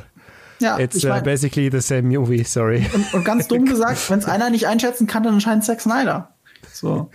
Ja. Ähm, das Drehbuch war nicht cool, das kann man sagen. Also, und Chris Terrio, äh, der jetzt immerhin ein Oscar-Gewinner ist, der, der das Drehbuch dann geschrieben hatte von Justice League, der hat auch Episode 9 geschrieben. So, und dann könnt ihr, äh, könnt ihr euch ausmalen, was für ein äh, zerschnittener Film am Ende dabei rauskommen könnte. Keine Ahnung. Wichtige Frage übrigens im Chat von Frender. Äh, wo wird man denn den Film eurer Meinung nach in Deutschland sehen können? Das ist tatsächlich noch nicht angekündigt, aber meine Vermutung ist, jedenfalls Sky. Weil sie bis jetzt HBO exklusiv sind. Ich glaube sogar noch für die nächsten Jahre. Die hatten irgendeinen Vertrag abgeschlossen, ich weiß nicht wie lange noch. Aber äh, HBO-Sachen laufen erstmal exklusiv bei Sky. Und deswegen gehe ich davon aus, dass 2021 äh, der Snyder Cut bei Sky laufen wird. Hm. Wollen wir mal auf das Ergebnis schauen, äh, ja. unsere lieben Zuschauer, äh, was denn abgestimmt wurde so far? Hm. Ich habe hier, da ist es. Äh, wir haben 63,2 Prozent, die sich freuen tatsächlich und sagen, cool. Äh, und wir haben 36,8 Prozent, denen es mehr oder weniger egal ist. Ähm, Wobei ich jetzt sagen muss, ich habe auch für egal gestimmt. Äh, in meinem Fall heißt egal, aber dass ich emotional da jetzt nicht sonderlich dran hänge. Es heißt aber nicht egal im Sinne von, das gucke ich mir nicht an. Äh, dafür ist meine Neugier dann doch zu groß, ob ich nicht vielleicht eines Besseren belehrt werde. Deswegen anschauen würde ich es mir auf jeden Fall äh, dennoch. Ähm, ich glaube nur nicht, dass es so einen allzu großen Unterschied macht. Es ist so ein bisschen so, wie als ich äh, Hoffnung, äh, völlig hoffnungsvoll mir den, äh, den Supercut von Batman vs. Superman angeschaut habe, der den Film wirklich ein bisschen besser macht aber der äh, versetzt ja nicht die, äh, versetzt auch keine Berge, sagen wir es mal so. Ich finde, es versetzt überhaupt keine Berge. Lucius findet auch, äh, dass die Ultimate Edition deutlich besser ist. Ich finde, sie ist besser, aber nicht, überhaupt nicht deutlich besser. Sie verändert den Film nicht für mich. Sie ergänzt ihn ein bisschen. So, so, ein bisschen wie die Kinofassung von Herr der Ringe und, äh, und äh, die Extended Cut. Die Kinofassung Wobei, wird nicht schlechter, durch den Extended Cut. Aber der Extended Cut gucke ich, wenn ich, also wenn ich Batman wie Superman gucke, schaue ich immer den Ultimate Cut. Außer der Hobbit 3. Der, da ist die Extended Edition deutlich besser als die Kinofassung, meiner Ach, Meinung stimmt, nach. stimmt, stimmt, stimmt. Äh, die habe ich immer ähm, noch nicht ähm. gesehen tatsächlich. Ich habe von den dritten Hobbit habe ich noch nie die Extended Cut Version gesehen. Weil ich da wirklich in, während des Hobbits halt schon dachte, ach krass, da fehlt jetzt eine Szene, die im Extended Cut drin ist. Ähm, das hatte ich so bisher auch noch nie. Sonst würde ich auch sagen, die mhm. Extended Cuts sind für Fans, die einfach noch mehr wollen, für die halt zweieinhalb mhm. Stunden nicht lang genug sind. Ähm, aber ja. Aber äh, lass uns mal von diesem Mindset weggehen, ob es besser ist oder nicht. Es ist halt ein interessanter Fall. Also mal ja. ganz anders betrachtet, da, da haben Fans so lange rumskandiert, bis sie ihren Willen bekommen haben. Und das ist ja auch durchaus gefährlich. Also ich bin eigentlich schon der Meinung, dass Künstler sich ausdrücken können sollten, so wie sie ja. wollen, egal was andere wollen. Und wenn wir es dann mögen oder nicht mögen, dann ist es halt leider so. Da muss der Künstler dann auch leben können. Aber an für ja. sich, so entsteht halt Kunst. So, wir haben jetzt schon wieder einen Fall, weil, weil Sonic the Hedgehog war ja ähnlich. Nur bei Sonic the Hedgehog war, glaube ich, das ist zumindest mein Gefühl, der Regisseur ganz froh drum, dass er näher an den Spielen sein darf, als jetzt ähm, als, als, als das Studio es wollte. So, also insofern hat sich das irgendwie ausgespielt. Aber hier ganz schöner Präzedenzfall. Ich bin gespannt. Ist ja auch, die, hier weiß man ja wenigstens, dass Snyder Cut da ist. Es gibt ja auch die Rufe nach dem JJ Cut von Star Wars 9 und da würde ich dagegen argumentieren, den gibt's nicht. Aber nehmt das mal als Teaser. Ich habe gehört, morgen kommt dazu ein Video auf, ähm, auf GigaTV. Ja, Snyder Cut, JJ Cut, es gibt ganz schön viel zu cutten. Da müssen wir so, ja, wir wollen doch noch auflösen, wir müssen doch noch auflösen, welchen Film wir jetzt nicht geguckt haben, äh, welchen Film wir jetzt nicht ach, ja, ja, stimmt, stimmt, stimmt. Also, es wurde schon richtig geraten im Chat, aber der, Haupt, der Haupttipp äh. war Trolls 2. Daran habe ich jetzt nicht gedacht, aber stimmt. Der Capone läuft, wurde auch geraten. Hä? Capone. Capone hätte ja auch äh, insofern ah. gepasst, weil das ein neuerer Film ist. Kann man den denn in Deutschland schon schauen? Das weiß ich nicht. Ich dachte, den USA nicht. Ich habe mir keine Gedanken dazu, aber den würde ich tatsächlich gerne sehen. Äh, Ah, nee. ich bin interessiert. Also Josh Tranks äh, Chronicle fand ich super. Was war's denn jetzt? Es war Extraction. Ja. Es war Habe ich auch ein paar Mal gelesen. Ein paar Leute hatten ja, recht. ein paar haben schon richtig geraten. Es war Extraction. Ähm, Und, äh, Fabian, du hast ihn ge- auch gesehen, ne? Ja, ja, ich habe den ausnahmsweise habe ich den auch mal gesehen. Äh, ich habe den ähm, gesehen, weil äh, also ich habe halt gehört, dass der so so krass abgeht auf Netflix. Also Netflix gibt ja die Zahlen nicht raus, aber ähm, hat wohl gesagt, dass der irgendwie na Moment 90 Millionen Haushalte sollen den Film in den USA geguckt haben. Äh, Klammer auf, wobei du musst ihn nur zwei Minuten geguckt haben und es zäh- zählt für Netflix schon als du hast den Film gesehen, Klammer zu. Und ähm, welcher dann, Barbar schaltet denn einen Film aus? Keine Ahnung. Wahrscheinlich relativ viele bei Netflix. Das Ich mache das relativ selten, aber ich will nicht sagen, dass es noch nie vorgekommen ist. Ja, wenn der Film halt ganz besonders mies ist und der äh, Extraction, da sollte halt eine Szene haben, über die jeder redet, habe ich im Vorfeld gehört und habe ich mir gedacht, okay, ich bin Action-Fan, gucke ich mir den Film mal an. Welche? Und welche Szene? Echt? Fragst du dich, welche Szene? Naja, die Action, die, die, der, One-Shot-Action-Sequenz. der, der sogenannte One-Shot, der ja kein One-Shot ist. so, Ja, ich dachte jetzt wegen, wegen Dramat, also wegen irgendwie ähm, Dramatik und so. Ja, äh, da waren mehrere, mehrere längere One-Shots drin, wo ich echt dachte, ach du Scheiße, das ist super geil gemacht.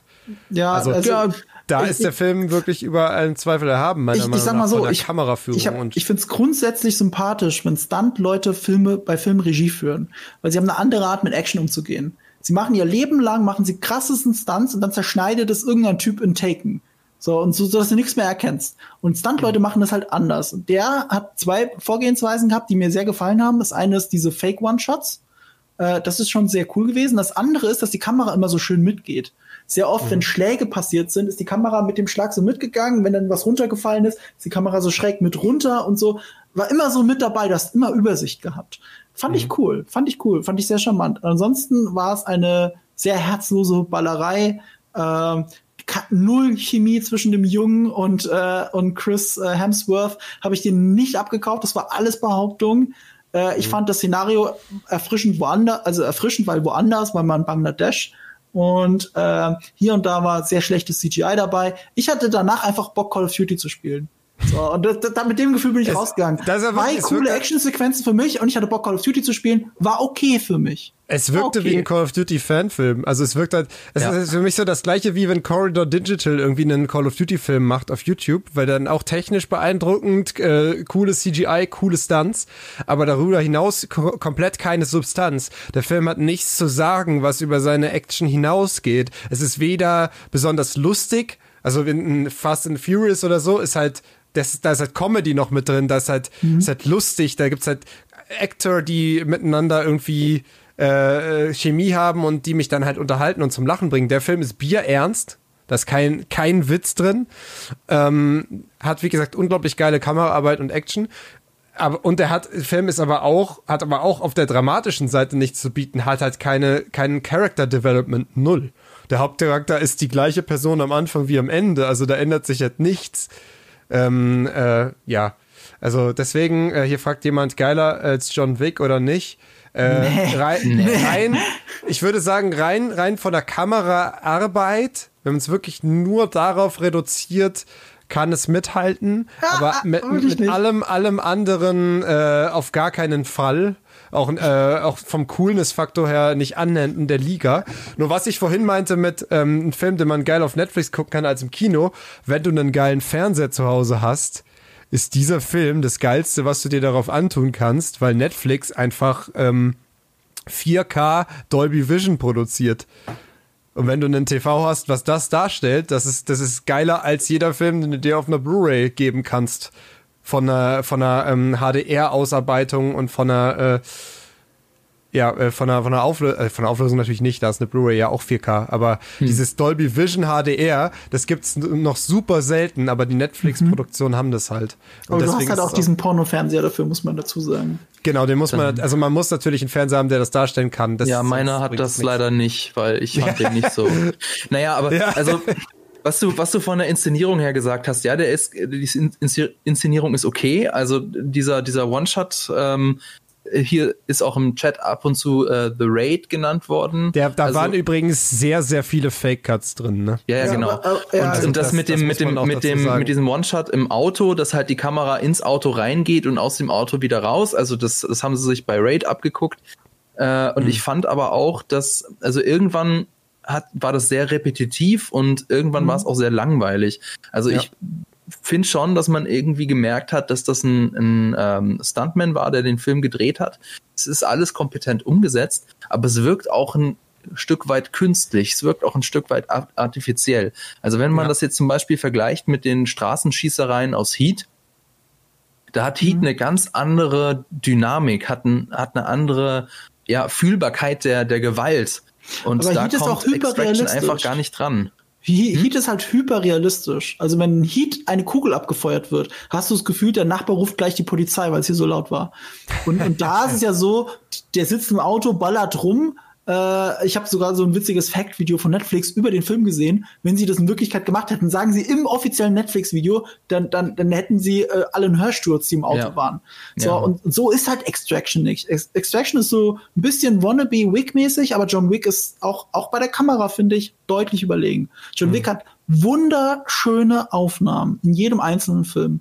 Und mhm. äh, ich finde, der hat nicht so viel schöne Aufnahmen. Er ist halt schön gedreht. Aber richtig viele schöne Aufnahmen hat er eigentlich nicht. Ich freue also, mich auf den was, Corridor, was, auf den, den Breakdown von Corridor Digital auf jeden Fall, was die Kameraarbeit angeht mit dem durch und die was, Autoscheibe was und so. John Wick wirklich deutlich besser macht, ist die Charakterzeichnung. Richtig. Also ja, nimmt total. sich halt auch viel mehr Zeit für, für den Charakter John Wick.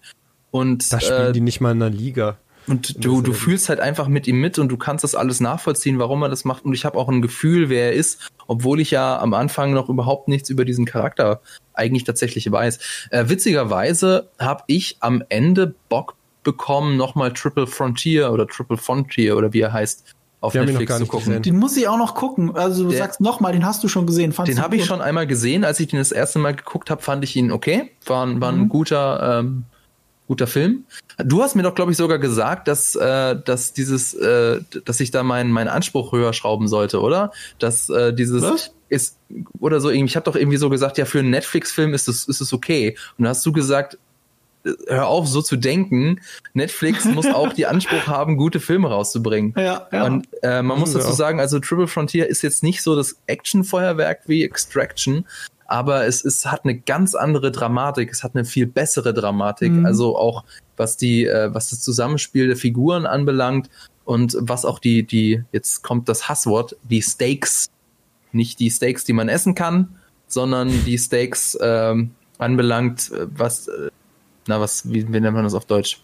Äh, die Fallhöhe, sagen wir die Fallhöhe. Dankeschön, die Fallhöhe. Was die Fallhöhe anbelangt, ist bei Triple Frontier viel besser.